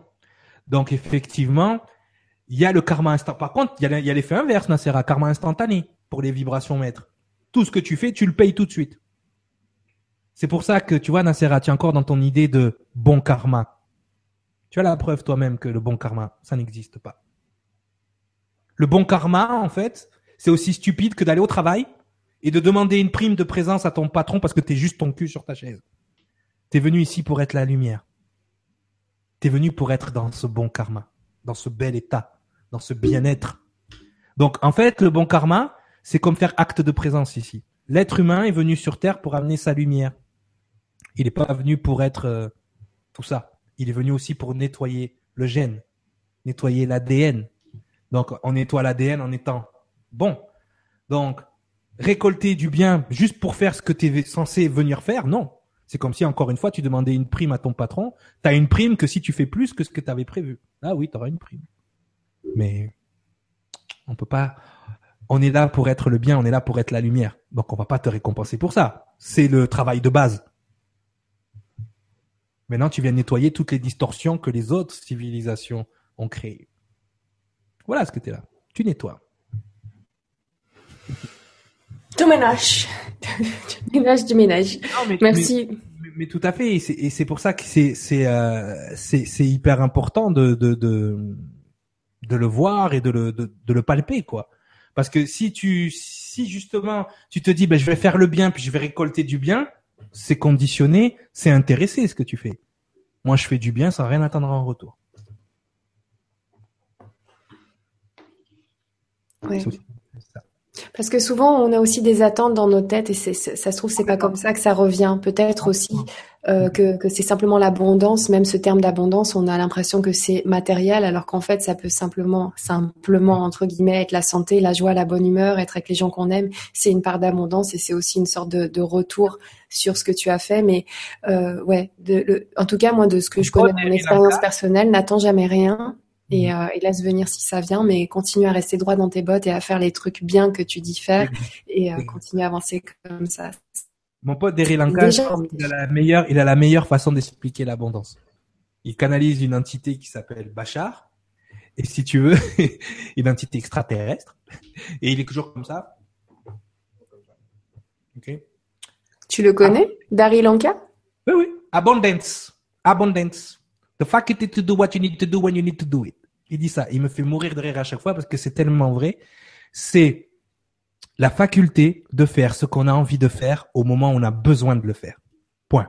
Voilà l'abondance. Dans cette définition, il est jamais question, jamais question d'argent.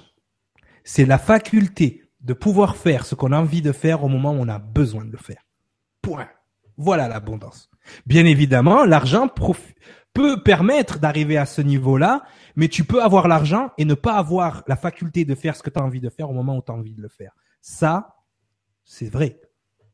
Et il prend toujours l'exemple de Stephen Hawking. Stephen Hawking qui est un grand astrophysicien, euh, qui parle avec un ordinateur, qui est comme ça sur un fauteuil roulant et qui n'a pas l'abondance. Pourtant, il a des milliards sur son compte en banque. Ça n'a pas à voir avec l'argent. L'abondance, c'est ça. Merci beaucoup. Merci Nassera pour ton commentaire. Et écoute, je te laisse euh, poursuivre avec ce, cet autre euh, cet autre mot encore une nouvelle fois avec euh, les définitions de, de ce mot-là, les significations. Pas les définitions, j'ai tu vois. Non mais c'est vrai que j'avais dit que ça serait beaucoup plus scientifique. On l'a vu déjà déjà avec comment la génétique, et, enfin ces choses-là, comment le gène évolue et par le, le système d'ensemencement et tout. Maintenant, on va voir comment le gène y est arrivé. D'accord? Et c'est vrai que faut qu'on comprenne beaucoup de choses. On, entend ici, là, euh, beaucoup de versions et finalement on se rend compte qu'on a on est en train de parler de la même chose, mais encore avec des mots différents. Mais c'est vrai que les scientifiques, enfin surtout les astrophysiciens, en ce moment sont arrivés à la conclusion. Alors au début c'était un, on va dire pour eux c'était un délire spirituel, mais qu'on vivait dans un univers holographique. Qu'en fait cet univers ce n'est qu'une illusion, d'accord, créée holographiquement.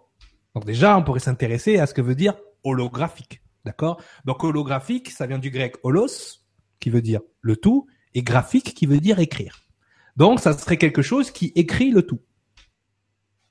Bon. Un hologramme, ce qu'on va appeler un hologramme, c'est quoi? Un hologramme, c'est euh, ben, un élément dont on va donc on va on va le défragmenter, on va le fragmenter, on va donc on va fragmenter la lumière et qu'on va reconstituer donc avec toutes les énergies de départ qu'on va reconstituer dans un univers 3D. Notre univers est 3D. OK? Donc ça veut dire que nous, notre propre essence, notre propre corps, notre tout ça est une projection holographique d'une source. Bon, on a déjà entendu ça quelque part. D'accord? Donc nous sommes une projection holographique. Donc là, je vais faire un partage pour montrer justement, on avait parlé aussi dans les vibrateliers, de justement cette fragmentation de la lumière. Donc je vais partager. Hop, je vais le zoomer. S'il te plaît. Fanny, il aura, je crois, un Pense à mes petits yeux rouges là. Ça pique. Je vois rien. Voilà, ah, là c'est bon, là on est bien. Voilà, donc quand vous faites passer de la lumière par un prisme, hein, ou par une densité, qu'est-ce qui se passe? La lumière est fragmentée. Donc c'est vrai qu'on est parti sur le lieu commun que on était fragmenté en sept couleurs, les sept couleurs visibles de l'arc-en-ciel, hein, n'est-ce pas? Euh, C'est vrai que quand la, la, la, lumière est fragmentée, la première chose qui apparaît, ben, c'est ce fameux arc-en-ciel. D'accord? Les arcs-en-ciel. Mm-hmm. Ok? Donc on a ces fameuses couleurs. Donc effectivement, pour les gens qui font de la peinture, ils savent très bien que dans leur cercle monochromatique, ils ont 12 couleurs. Ils ont donc sept couleurs visibles et cinq nuances D'accord? Par exemple, entre le jaune et le jaune orangé, euh, pour arriver à l'orange, entre le rouge et le violet, il y a le magenta, enfin, toutes ces couleurs-là, effectivement, qui nous ramènent aux douze couleurs. Hein. Alors, ce 12, on peut le décliner dans absolument toutes les... Euh, toutes les cultures un peu mystiques, les douze dieux grecs, les douze apôtres, les douze signes du zodiaque, enfin ce douze il est partout. D'accord? Donc effectivement, euh, on vous invite à regarder donc euh, les vibrateliers sur les mécanismes d'incarnation où on expliquait tout ça. Donc effectivement, on part sur quelque chose d'holographique. D'accord? Quelle est la source de l'holographie? Donc c'est la lumière. On est d'accord, euh, Nora? Oui. Ok? Donc cette lumière est fragmentée et reconstituée ensuite dans l'univers 3D, dans le monde 3D ou dans un espace, un contexte 3D en trois dimensions. Ok, donc c'est pour ça qu'aujourd'hui vous pouvez voir, par exemple Michael Jackson qui est mort, hein, un ordinateur est capable de projeter un hologramme de Michael sur scène et vous avez l'impression que Michael est là. Michael, si tu m'entends, d'où tu es, que tu sois vivant ou mort, je te dis bonjour. Hein, hein, je sais que ma pote Saïda aussi te dit bonjour, à qui j'ai fait une dédicace d'ailleurs au passage. Hein, voilà. Donc voilà, fan de Michael Jackson depuis qu'on est petit, hein, donc c'est normal.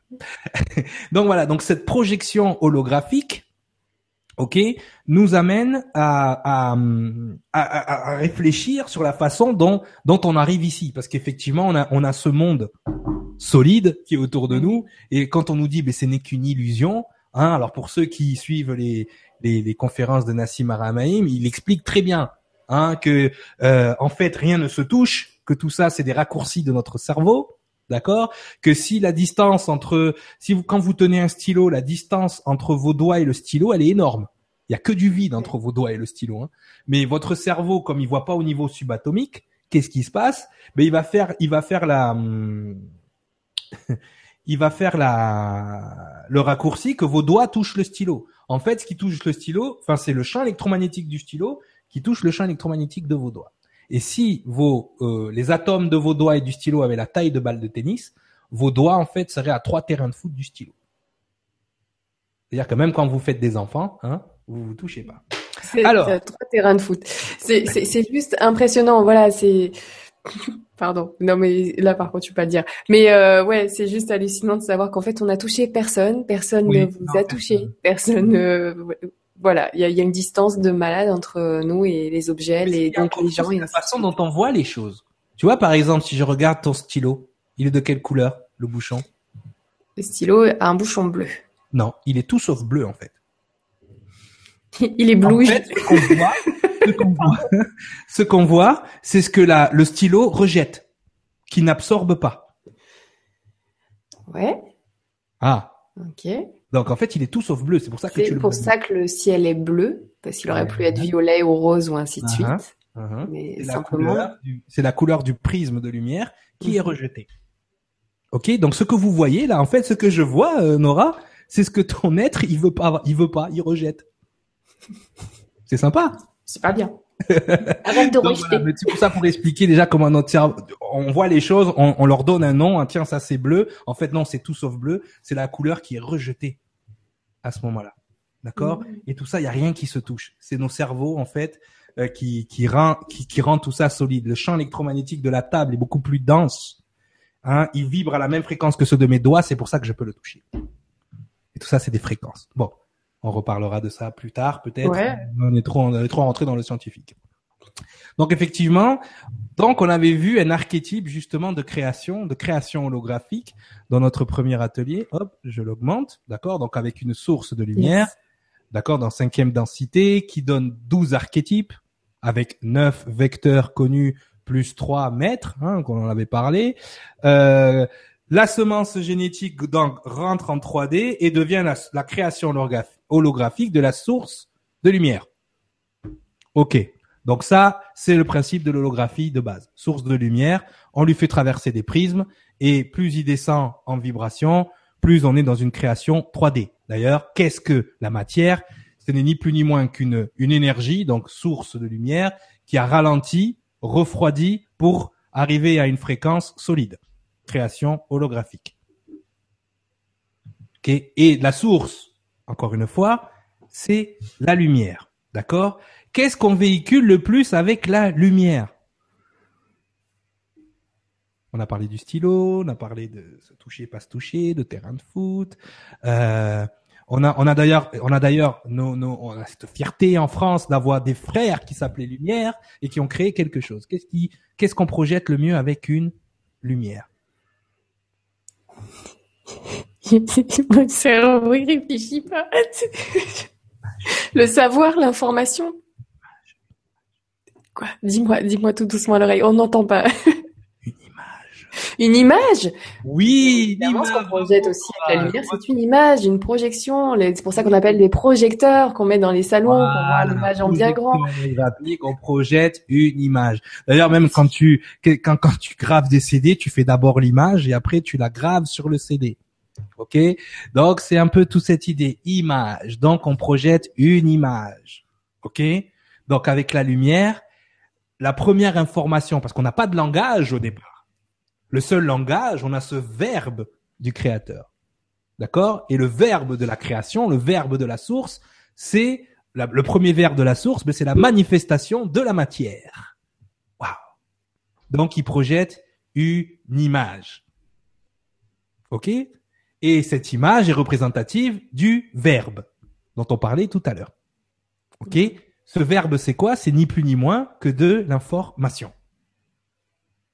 Donc la vie, elle s'encode holographiquement, donc par la lumière. Par quel vecteur de lumière? Quel est le vecteur de lumière le plus proche qu'on ait nous? Le seul d'ailleurs. Alors là, je parle. Alors attention, je, tiens à dire, fausse lumière, vraie lumière, vos délires de New Age, là, c'est pas, je suis pas en train de parler de ça, hein. ni d'énergie directe, ni de EDF. Je suis en train de parler de la source de lumière de cette planète.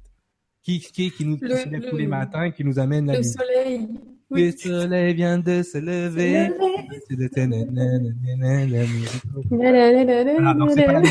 c'est le soleil qui vient nous amener la lumière. Ok?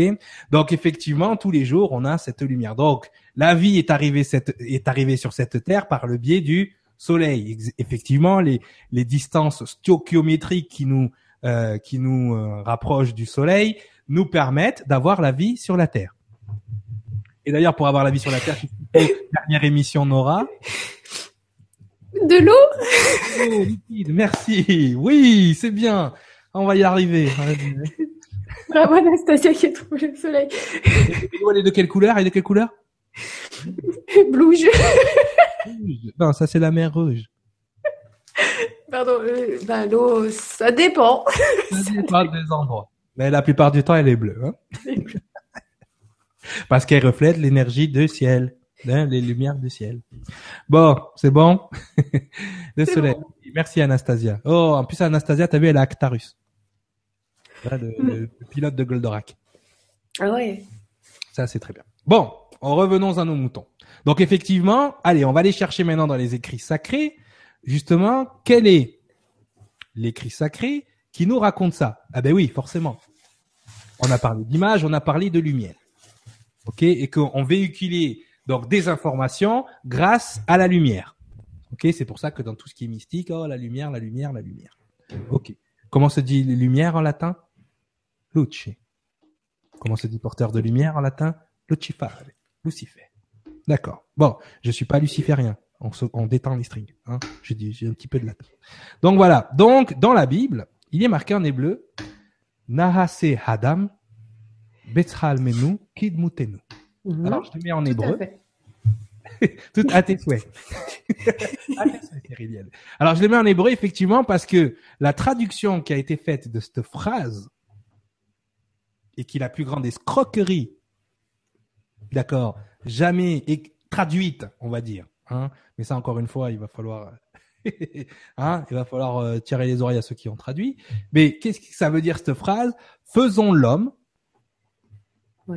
à notre image et avec notre grandeur. Voilà ce qui est écrit dans les, dans les Bibles en français. nasa, nahase hadam menu kidmutenu. Il est écrit exactement, faisons l'homme avec notre image. D'accord? Et avec notre forme. Ah, déjà il y a une petite nuance. Uh-huh. Quelle nuance tu vois entre faisons l'homme à notre image et avec notre image?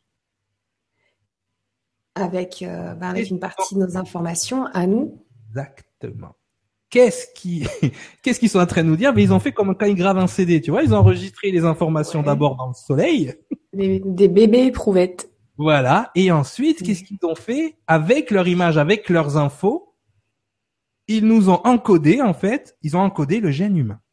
D'accord? Donc, dans la Bible, c'est les Elohim qui ont fait ça, hein, les 72 génies dont on, dont on parle souvent, d'accord? Avec euh, les 72 anges, hein, que moi j'utilise tous les jours dans, dans mes lectures angéliques. D'accord? Mais faisons l'homme avec notre image et avec notre forme.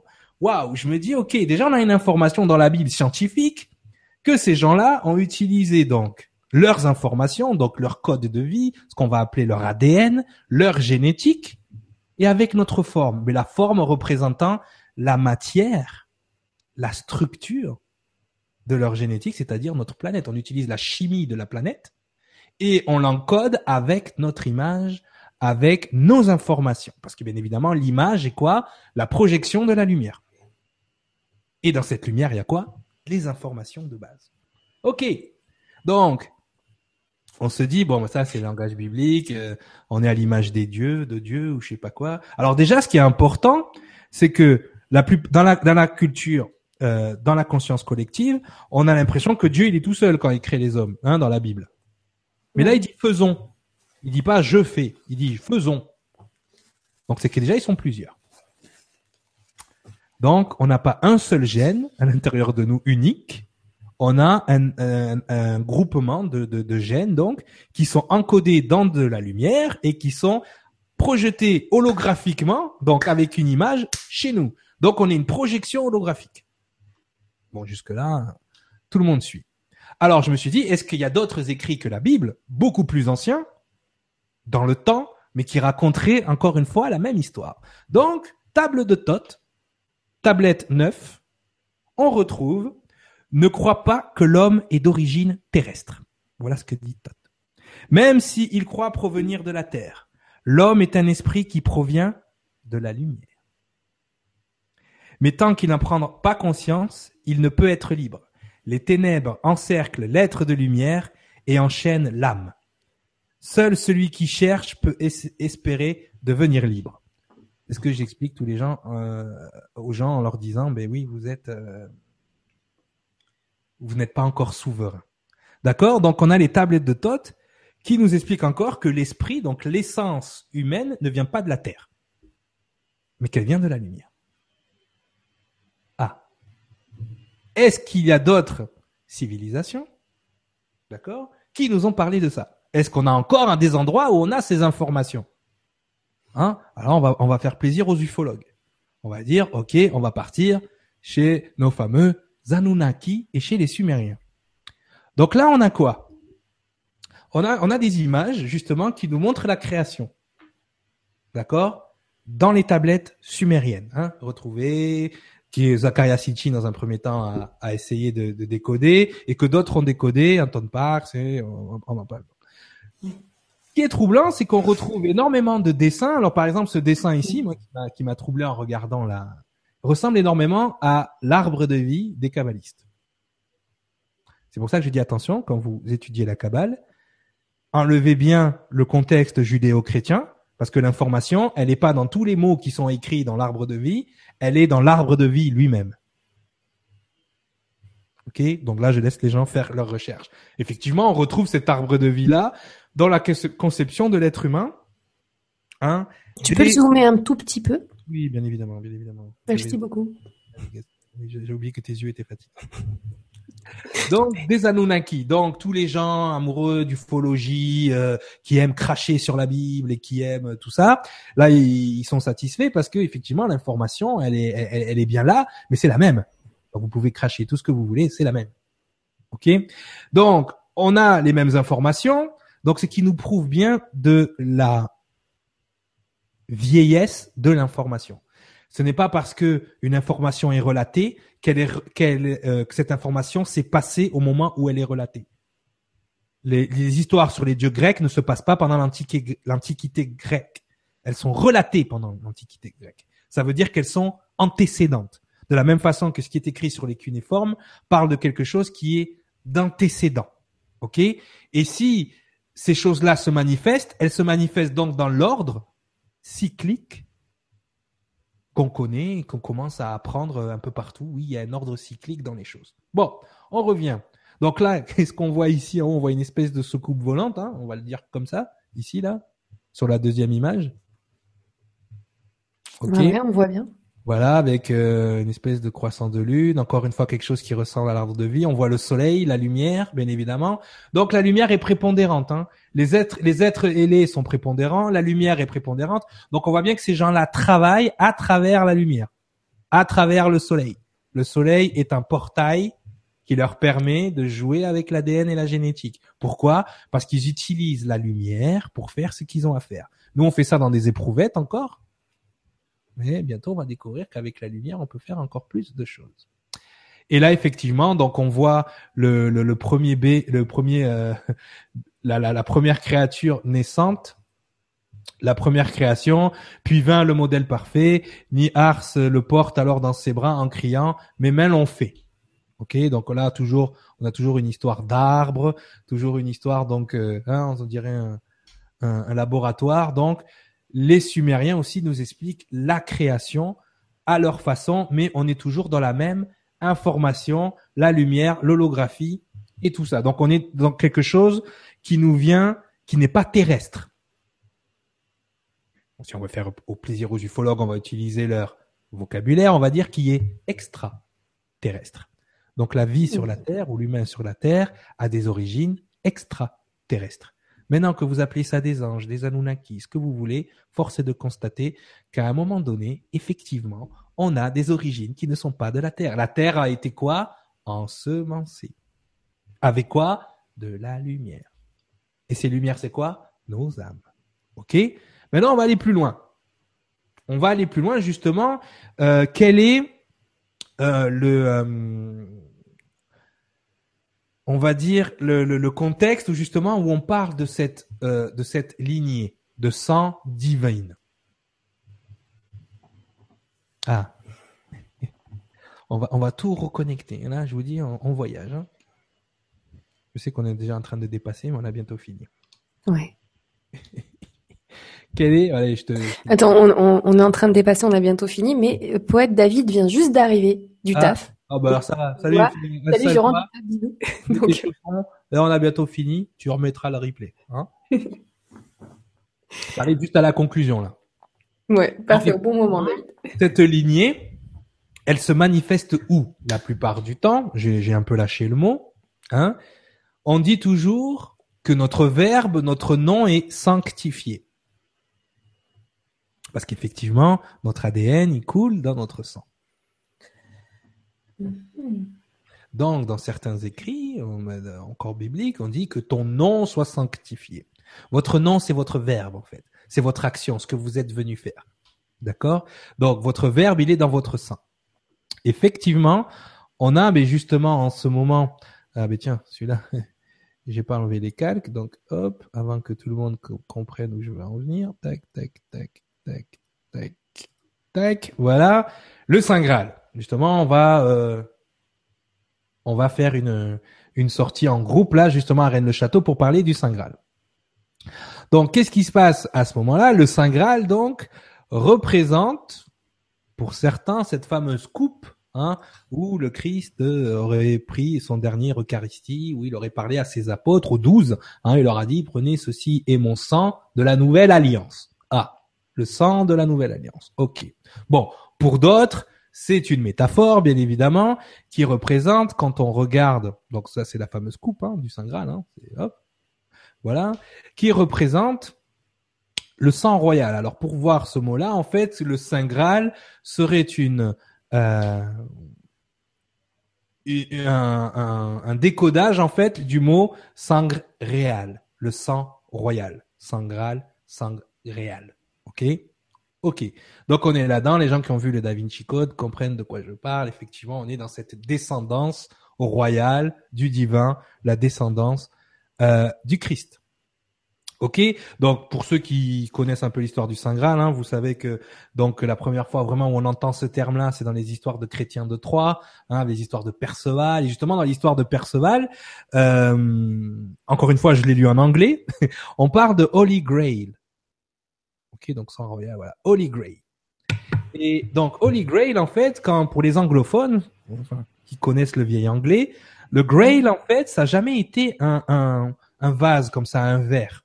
D'ailleurs, euh, Grail a donné un mot euh, chez nous qui est le mot grailler. Manger. Le sens caché des mots, on est en plein dedans. Donc, le Grail, en fait, ça ressemble plus à ça. À une espèce de d'assiette, de quelque chose où on mange. Le Saint Graal, c'est Sangara. Va dormir, Asia. Oh là là. oh là là, Sangara. Je te le dis, ça, ça déconne un peu de l'autre côté de l'écran, ça déconne. Dans le groupe, là, font n'importe quoi. Bon, bref. Alors, donc voilà, donc Holy Grail, en fait, le, un Grail, en anglais, c'est plutôt une soucoupe. D'accord? Donc quand on lit l'histoire, justement, Perceval, à un moment donné, il se réveille, il voit une jeune femme amener cette soucoupe plein de diamants qui brillent autour, et avec ceci, à l'intérieur de cette soucoupe, il y a le sang qui va guérir le blessé. Il y a du sang, et ça guérit le blessé. Certains disent que c'est la soucoupe où on a versé le sang du Christ. Ok? Quand il est mort sur la croix, euh, avec la, la, la, ah, la lance, on l'a fait saigner, et ce qui a été recueilli là est capable de guérir. Donc, ça encore, c'est des métaphores. On arrive vers, dans la soucoupe, il y a le sang du Christ. Ok, donc the Holy Grail. Eh bien, si on veut faire plaisir à nos ufologues, l'énergie divine, le sang divin, ben c'est le sang de la soucoupe. Ah, et Laetitia qui nous dit nous sommes nous-mêmes des extraterrestres. Ça dépend ce que vous entendez par extraterrestre. Donc, Bah, C'est-à-dire que si tu dis qu'on a été ensemencé, que là en plus la coupe se révélerait plutôt être une sous-coupe Mhm. euh, potentielle, voilà, on est, on n'est pas loin de, de- d'une civilisation extraterrestre euh, qui aurait ensemencé la planète Terre, non? Ben, moi, je sais pas, vous avez vu des films comme Prometheus? Il y a un film que Jupiter qui explique exactement en fait, le film Jupiter, il a mis, il a mis des images et des mots sur ce que j'explique, sur justement sur les séquences génétiques. La réincarnation, c'est quoi? Ben, c'est une séquence génétique qui se répète à l'identique, d'accord? Donc des fois, on vient de façon incomplète. Quand on vient d'une façon incomplète et qu'il nous arrive quelque chose dans notre vie, eh ben, il y a un walk-in qui vient compléter la séquence. Donc du coup, on passe au niveau de notre source, ainsi de suite. Tout est expliqué dans le film. Après, voilà, il faut savoir décoder Hollywood la baguette magique, hein, le, hein, Hollywood. Ou une petite dédicace à Camelot dans un épisode où il disait mais le Graal, ça se trouve c'est pas une coupe, ça pourrait être un récipient. Donc on est aussi pas loin de la soucoupe. Exactement, exactement. Donc effectivement, donc il va falloir justement voir toutes les interprétations sont possibles. Tu vois, là en fait j'ai fait une interprétation, elle est un peu capillotractée, même si j'ai pas beaucoup de cheveux. Mais la dernière interprétation, mais finalement c'est celle que on, voit un petit peu partout, qu'on serait euh, issu de sang extraterrestre. Mais quand on reste à la quintessence de l'information, dans les trois niveaux, que ce soit au niveau le sang de la soucoupe volante, le sang de, du, du, du, grail, de, de, de la soucoupe où on mange, ou le sang royal tout explique la même histoire. C'est que, et même si on repart aux tables de Thoth, l'énergie de l'être humain n'est pas terrestre. Et ma, Maëva Théma nous dit c'est pas faux, comme dirait Perceval. c'est pas faux, voilà. Un petit rapport avec Camelot. Mais donc effectivement, vous voyez que vous pouvez prendre une information, la décliner dans plusieurs, si vous voulez, euh, domaines, et en bout de ligne, on retombe encore euh, sur la même source. L'énergie terrestre, l'énergie humaine n'est pas terrestre. Après, vous, voulez, après c'est que des mots. Après, c'est que du contenu, c'est que du ça. Mais la structure de l'information reste la même. On utilise ce mot ben, Saint Graal pour avoir cette coupe ou cette soucoupe, justement, soucoupe volante, pleine de diamants qui brillent autour. Eh bien, on pourrait dire oui, effectivement, hein, c'est du sang extraterrestre. Donc, l'information, même si cette information-là Hein, franchement, c'est une déclinaison que j'ai fait de l'interprétation qu'on pourrait en avoir. Finalement, tout se tient. C'est pour ça que dans l'esprit humain, mais ben, à un moment donné, il va y avoir ben, cette, cette, cette interrogation. Mais l'information de base reste la même. L'énergie humaine n'est pas terrestre. C'est la seule chose qu'il faut retenir. Maintenant, vous voyez, vous voyez des reptiliens, des petits gris, des hashtags commandes ou je sais pas quoi. Ça, encore une fois, c'est le raccourci de l'ego qui fait qu'on voit le stylo qui se touche. Tout le reste, c'est du blabla. D'accord? Par contre, l'information qu'il va falloir retenir, qu'elle vienne de la Bible, qu'elle vienne des tables sumériennes, qu'elle vienne de partout, c'est des gens qui sont là-haut qui ont créé l'humain. Voilà. Merci, merci beaucoup Valérie qui nous dit très intéressant et très pertinent comme toujours. Un grand merci Nora et Cyriliel et merci encore pour le stage de samedi Valérie. Il y avait beaucoup de personnes qui étaient en stage avec toi ce samedi. Est-ce que tu peux nous dire quand est-ce qu'aura lieu ton prochain stage pour ceux qui sont intéressés et ah, euh... Je connais pas mes dates. Alors je sais que c'est à Montpellier et c'est le 28. Voilà. Il y a une conférence le 14 mai encore à Toulouse sur l'ego. Et le 28, il y a une conférence à, Montpellier. Alors, je sais pas si c'est le juin ou mai, hein, par contre, mais Montpellier, c'est un stage sur la lecture angélique. Il faut aller sur le site au bonheurdesanges.fr, vous avez toutes les informations. Le gars, il sait même pas ses dates. Il y a Donc, au bonheurdesanges.fr et vous retrouvez toutes les infos. C'est déjà l'essentiel que tu, que tu puisses retrouver ton chemin, ton chez toi et pouvoir nous donner l'adresse. Pilote automatique. Euh, je, vais, je vais te prendre euh, une dernière question de Pléiade qui nous dit, y a-t-il un langage unique et universel au commencement? Au commencement. Oui, le verbe. Le verbe. Le langage, encore une fois, c'est ce que les humains ils ont trouvé pour manifester le verbe, l'information. C'est tout. Les informations, elles existent avant le langage. Hein. Et c'est ça qui nous sépare, des fois, c'est le langage. Même en parlant la même langue, on n'arrive pas à s'entendre. Il y a un problème. Parce qu'on n'arrive pas à rester sur l'essence des choses. On va toujours vouloir créer un contexte, une condition, quelque chose qui va nous séparer des autres. Tu vois, au lieu de comprendre, par exemple, ce délire-là qui est en ce moment de vraie lumière et de fausse lumière. Non, non, il y a la lumière, il y a la lumière détournée pour certaines choses, ce que les gens appellent la fausse lumière, et puis tu as la lumière qui est là pour connecter les gens. Ok? C'est tout. Il y a que de la lumière détournée et de la lumière non détournée. Il y a la lumière alignée et la lumière détournée. Mais ça reste de la lumière. Merci beaucoup. Laetitia qui nous dit super génial, j'ai adoré cette soirée, on s'approche vraiment du but. Un super merci Laetitia.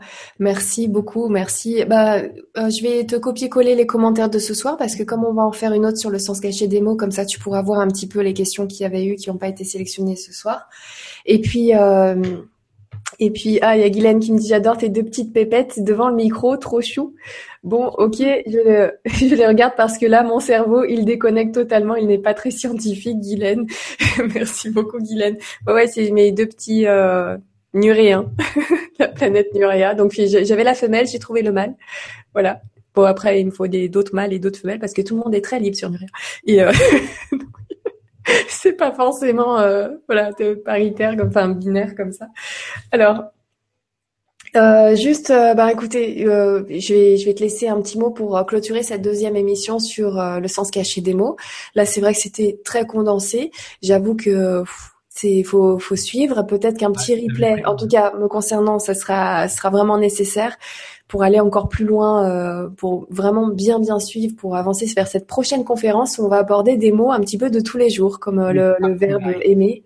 Un, plus light, un peu plus light, mais plus euh, plus plus proche de nous peut-être. Mais en tout cas, c'était bien de partir sur voilà.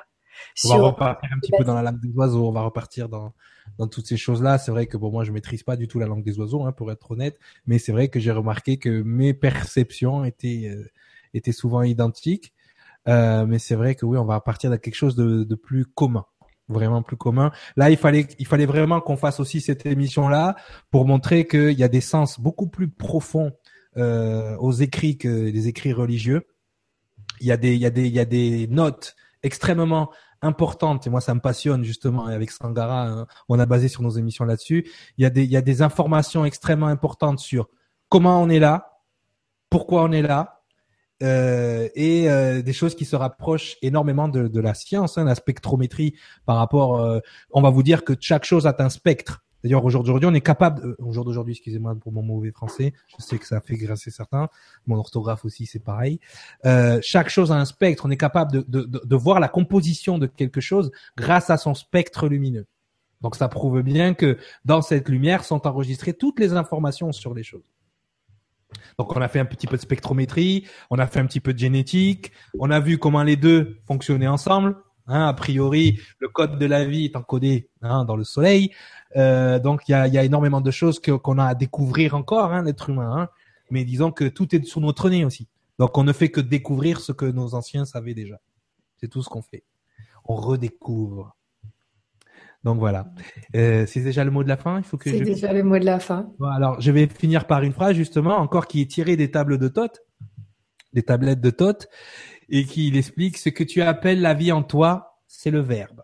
Retrouve cette vie en toi et tu trouveras les pouvoirs pour utiliser ce verbe. Bonne soirée. Merci, merci beaucoup Cyriliel. C'était vraiment génial ce soir. Je te remercie beaucoup. Merci à vous tous pour euh, tous vos commentaires, pour vos petites touches d'humour. C'est vraiment, vous êtes juste top. C'est trop génial de partager ces soirées en votre compagnie. Je vous invite à retrouver le site euh, www.nuria.tv pour voir toutes les conférences passées pour les nouveaux qui arrivent tout juste. Et euh, aussi de liker la page YouTube Nuria, Nuria TV, tout simplement. Vous tapez Nuria TV, vous likez la page YouTube et comme ça, vous avez vraiment les infos au tac au tac ou sinon à nous retrouver sur euh, la page Facebook Nurea TV où on informe aussi au jour le jour ainsi que des petites informations en passant dans le coin, des petites blagounettes et euh, j'aime bien euh, être dans les parages parce que ça, on garde le contact toute la journée grâce à cette page Facebook ou à Twitter. En tout cas, merci beaucoup pour tous vos commentaires, pour tous vos soutiens. Et puis moi, je vous retrouve donc euh, jeudi pour le cours par vidéo avec euh, Umberto Molinaro sur le nombre d'or. On va se poser de 20h à 21h30 avec lui pour nous, nous explique un petit peu tout ça. Pour tous ceux qui veulent s'y inscrire, donc euh, vous allez sur nurea.tv, vous allez dans cours par vidéo et vous pouvez retrouver tous les cours par vidéo ainsi que celui de Cyriliel qui vient juste de passer où on s'était penché un petit peu sur la science du couple, les relations d'âme à âme. C'était extrêmement intéressant. Merci pour tous les commentaires que je vois défiler ici. Donc euh, pas de souci, je fais un petit copier-coller à Cyriliel aussi et euh, comme ça il pourra avoir tous vos petits commentaires de fin de soirée. Je vous remercie beaucoup. Je vous retrouve jeudi et vous allez pouvoir retrouver pour ceux qui s'inscrivent au cours et vous allez pouvoir retrouver sinon Guillaume pour une conférence en accès libre sur les artefacts impossibles en compagnie de Sébastien Denis. Ça va être une soirée géniale. Euh, donc Je sais, je connais un petit peu le contenu de la soirée. Je vais bien me caler devant mon écran vendredi soir parce que euh, vous allez voyager et je vais mettre avec vous pour le coup. Là, je serai dans la partie commentaire et euh, voilà, ça va être vraiment une soirée très très intéressante en compagnie de Guillaume et Sébastien Denis. Merci pour tout. À très vite. Donc euh, jeudi pour ceux qui s'inscrivent au cours, je vous retrouve donc après demain. Et pour les autres, et eh ben moi je vous retrouverai. J'ai failli dire lundi avec Lego, mais non, non, je me suis trompée, c'est le mois prochain, fallait pas que je tourne ma feuille, je suis vraiment fatiguée. Non, moi je vous retrouverai lundi avec Philippe Weber sur la science selon les Mayas. Voilà, ce sera ma prochaine euh, conférence en accès libre, ce sera lundi. Euh, avec les Mayas et Philippe Weber, ça va être juste génial. Donc je vous remercie beaucoup, je vous embrasse très fort, à très vite.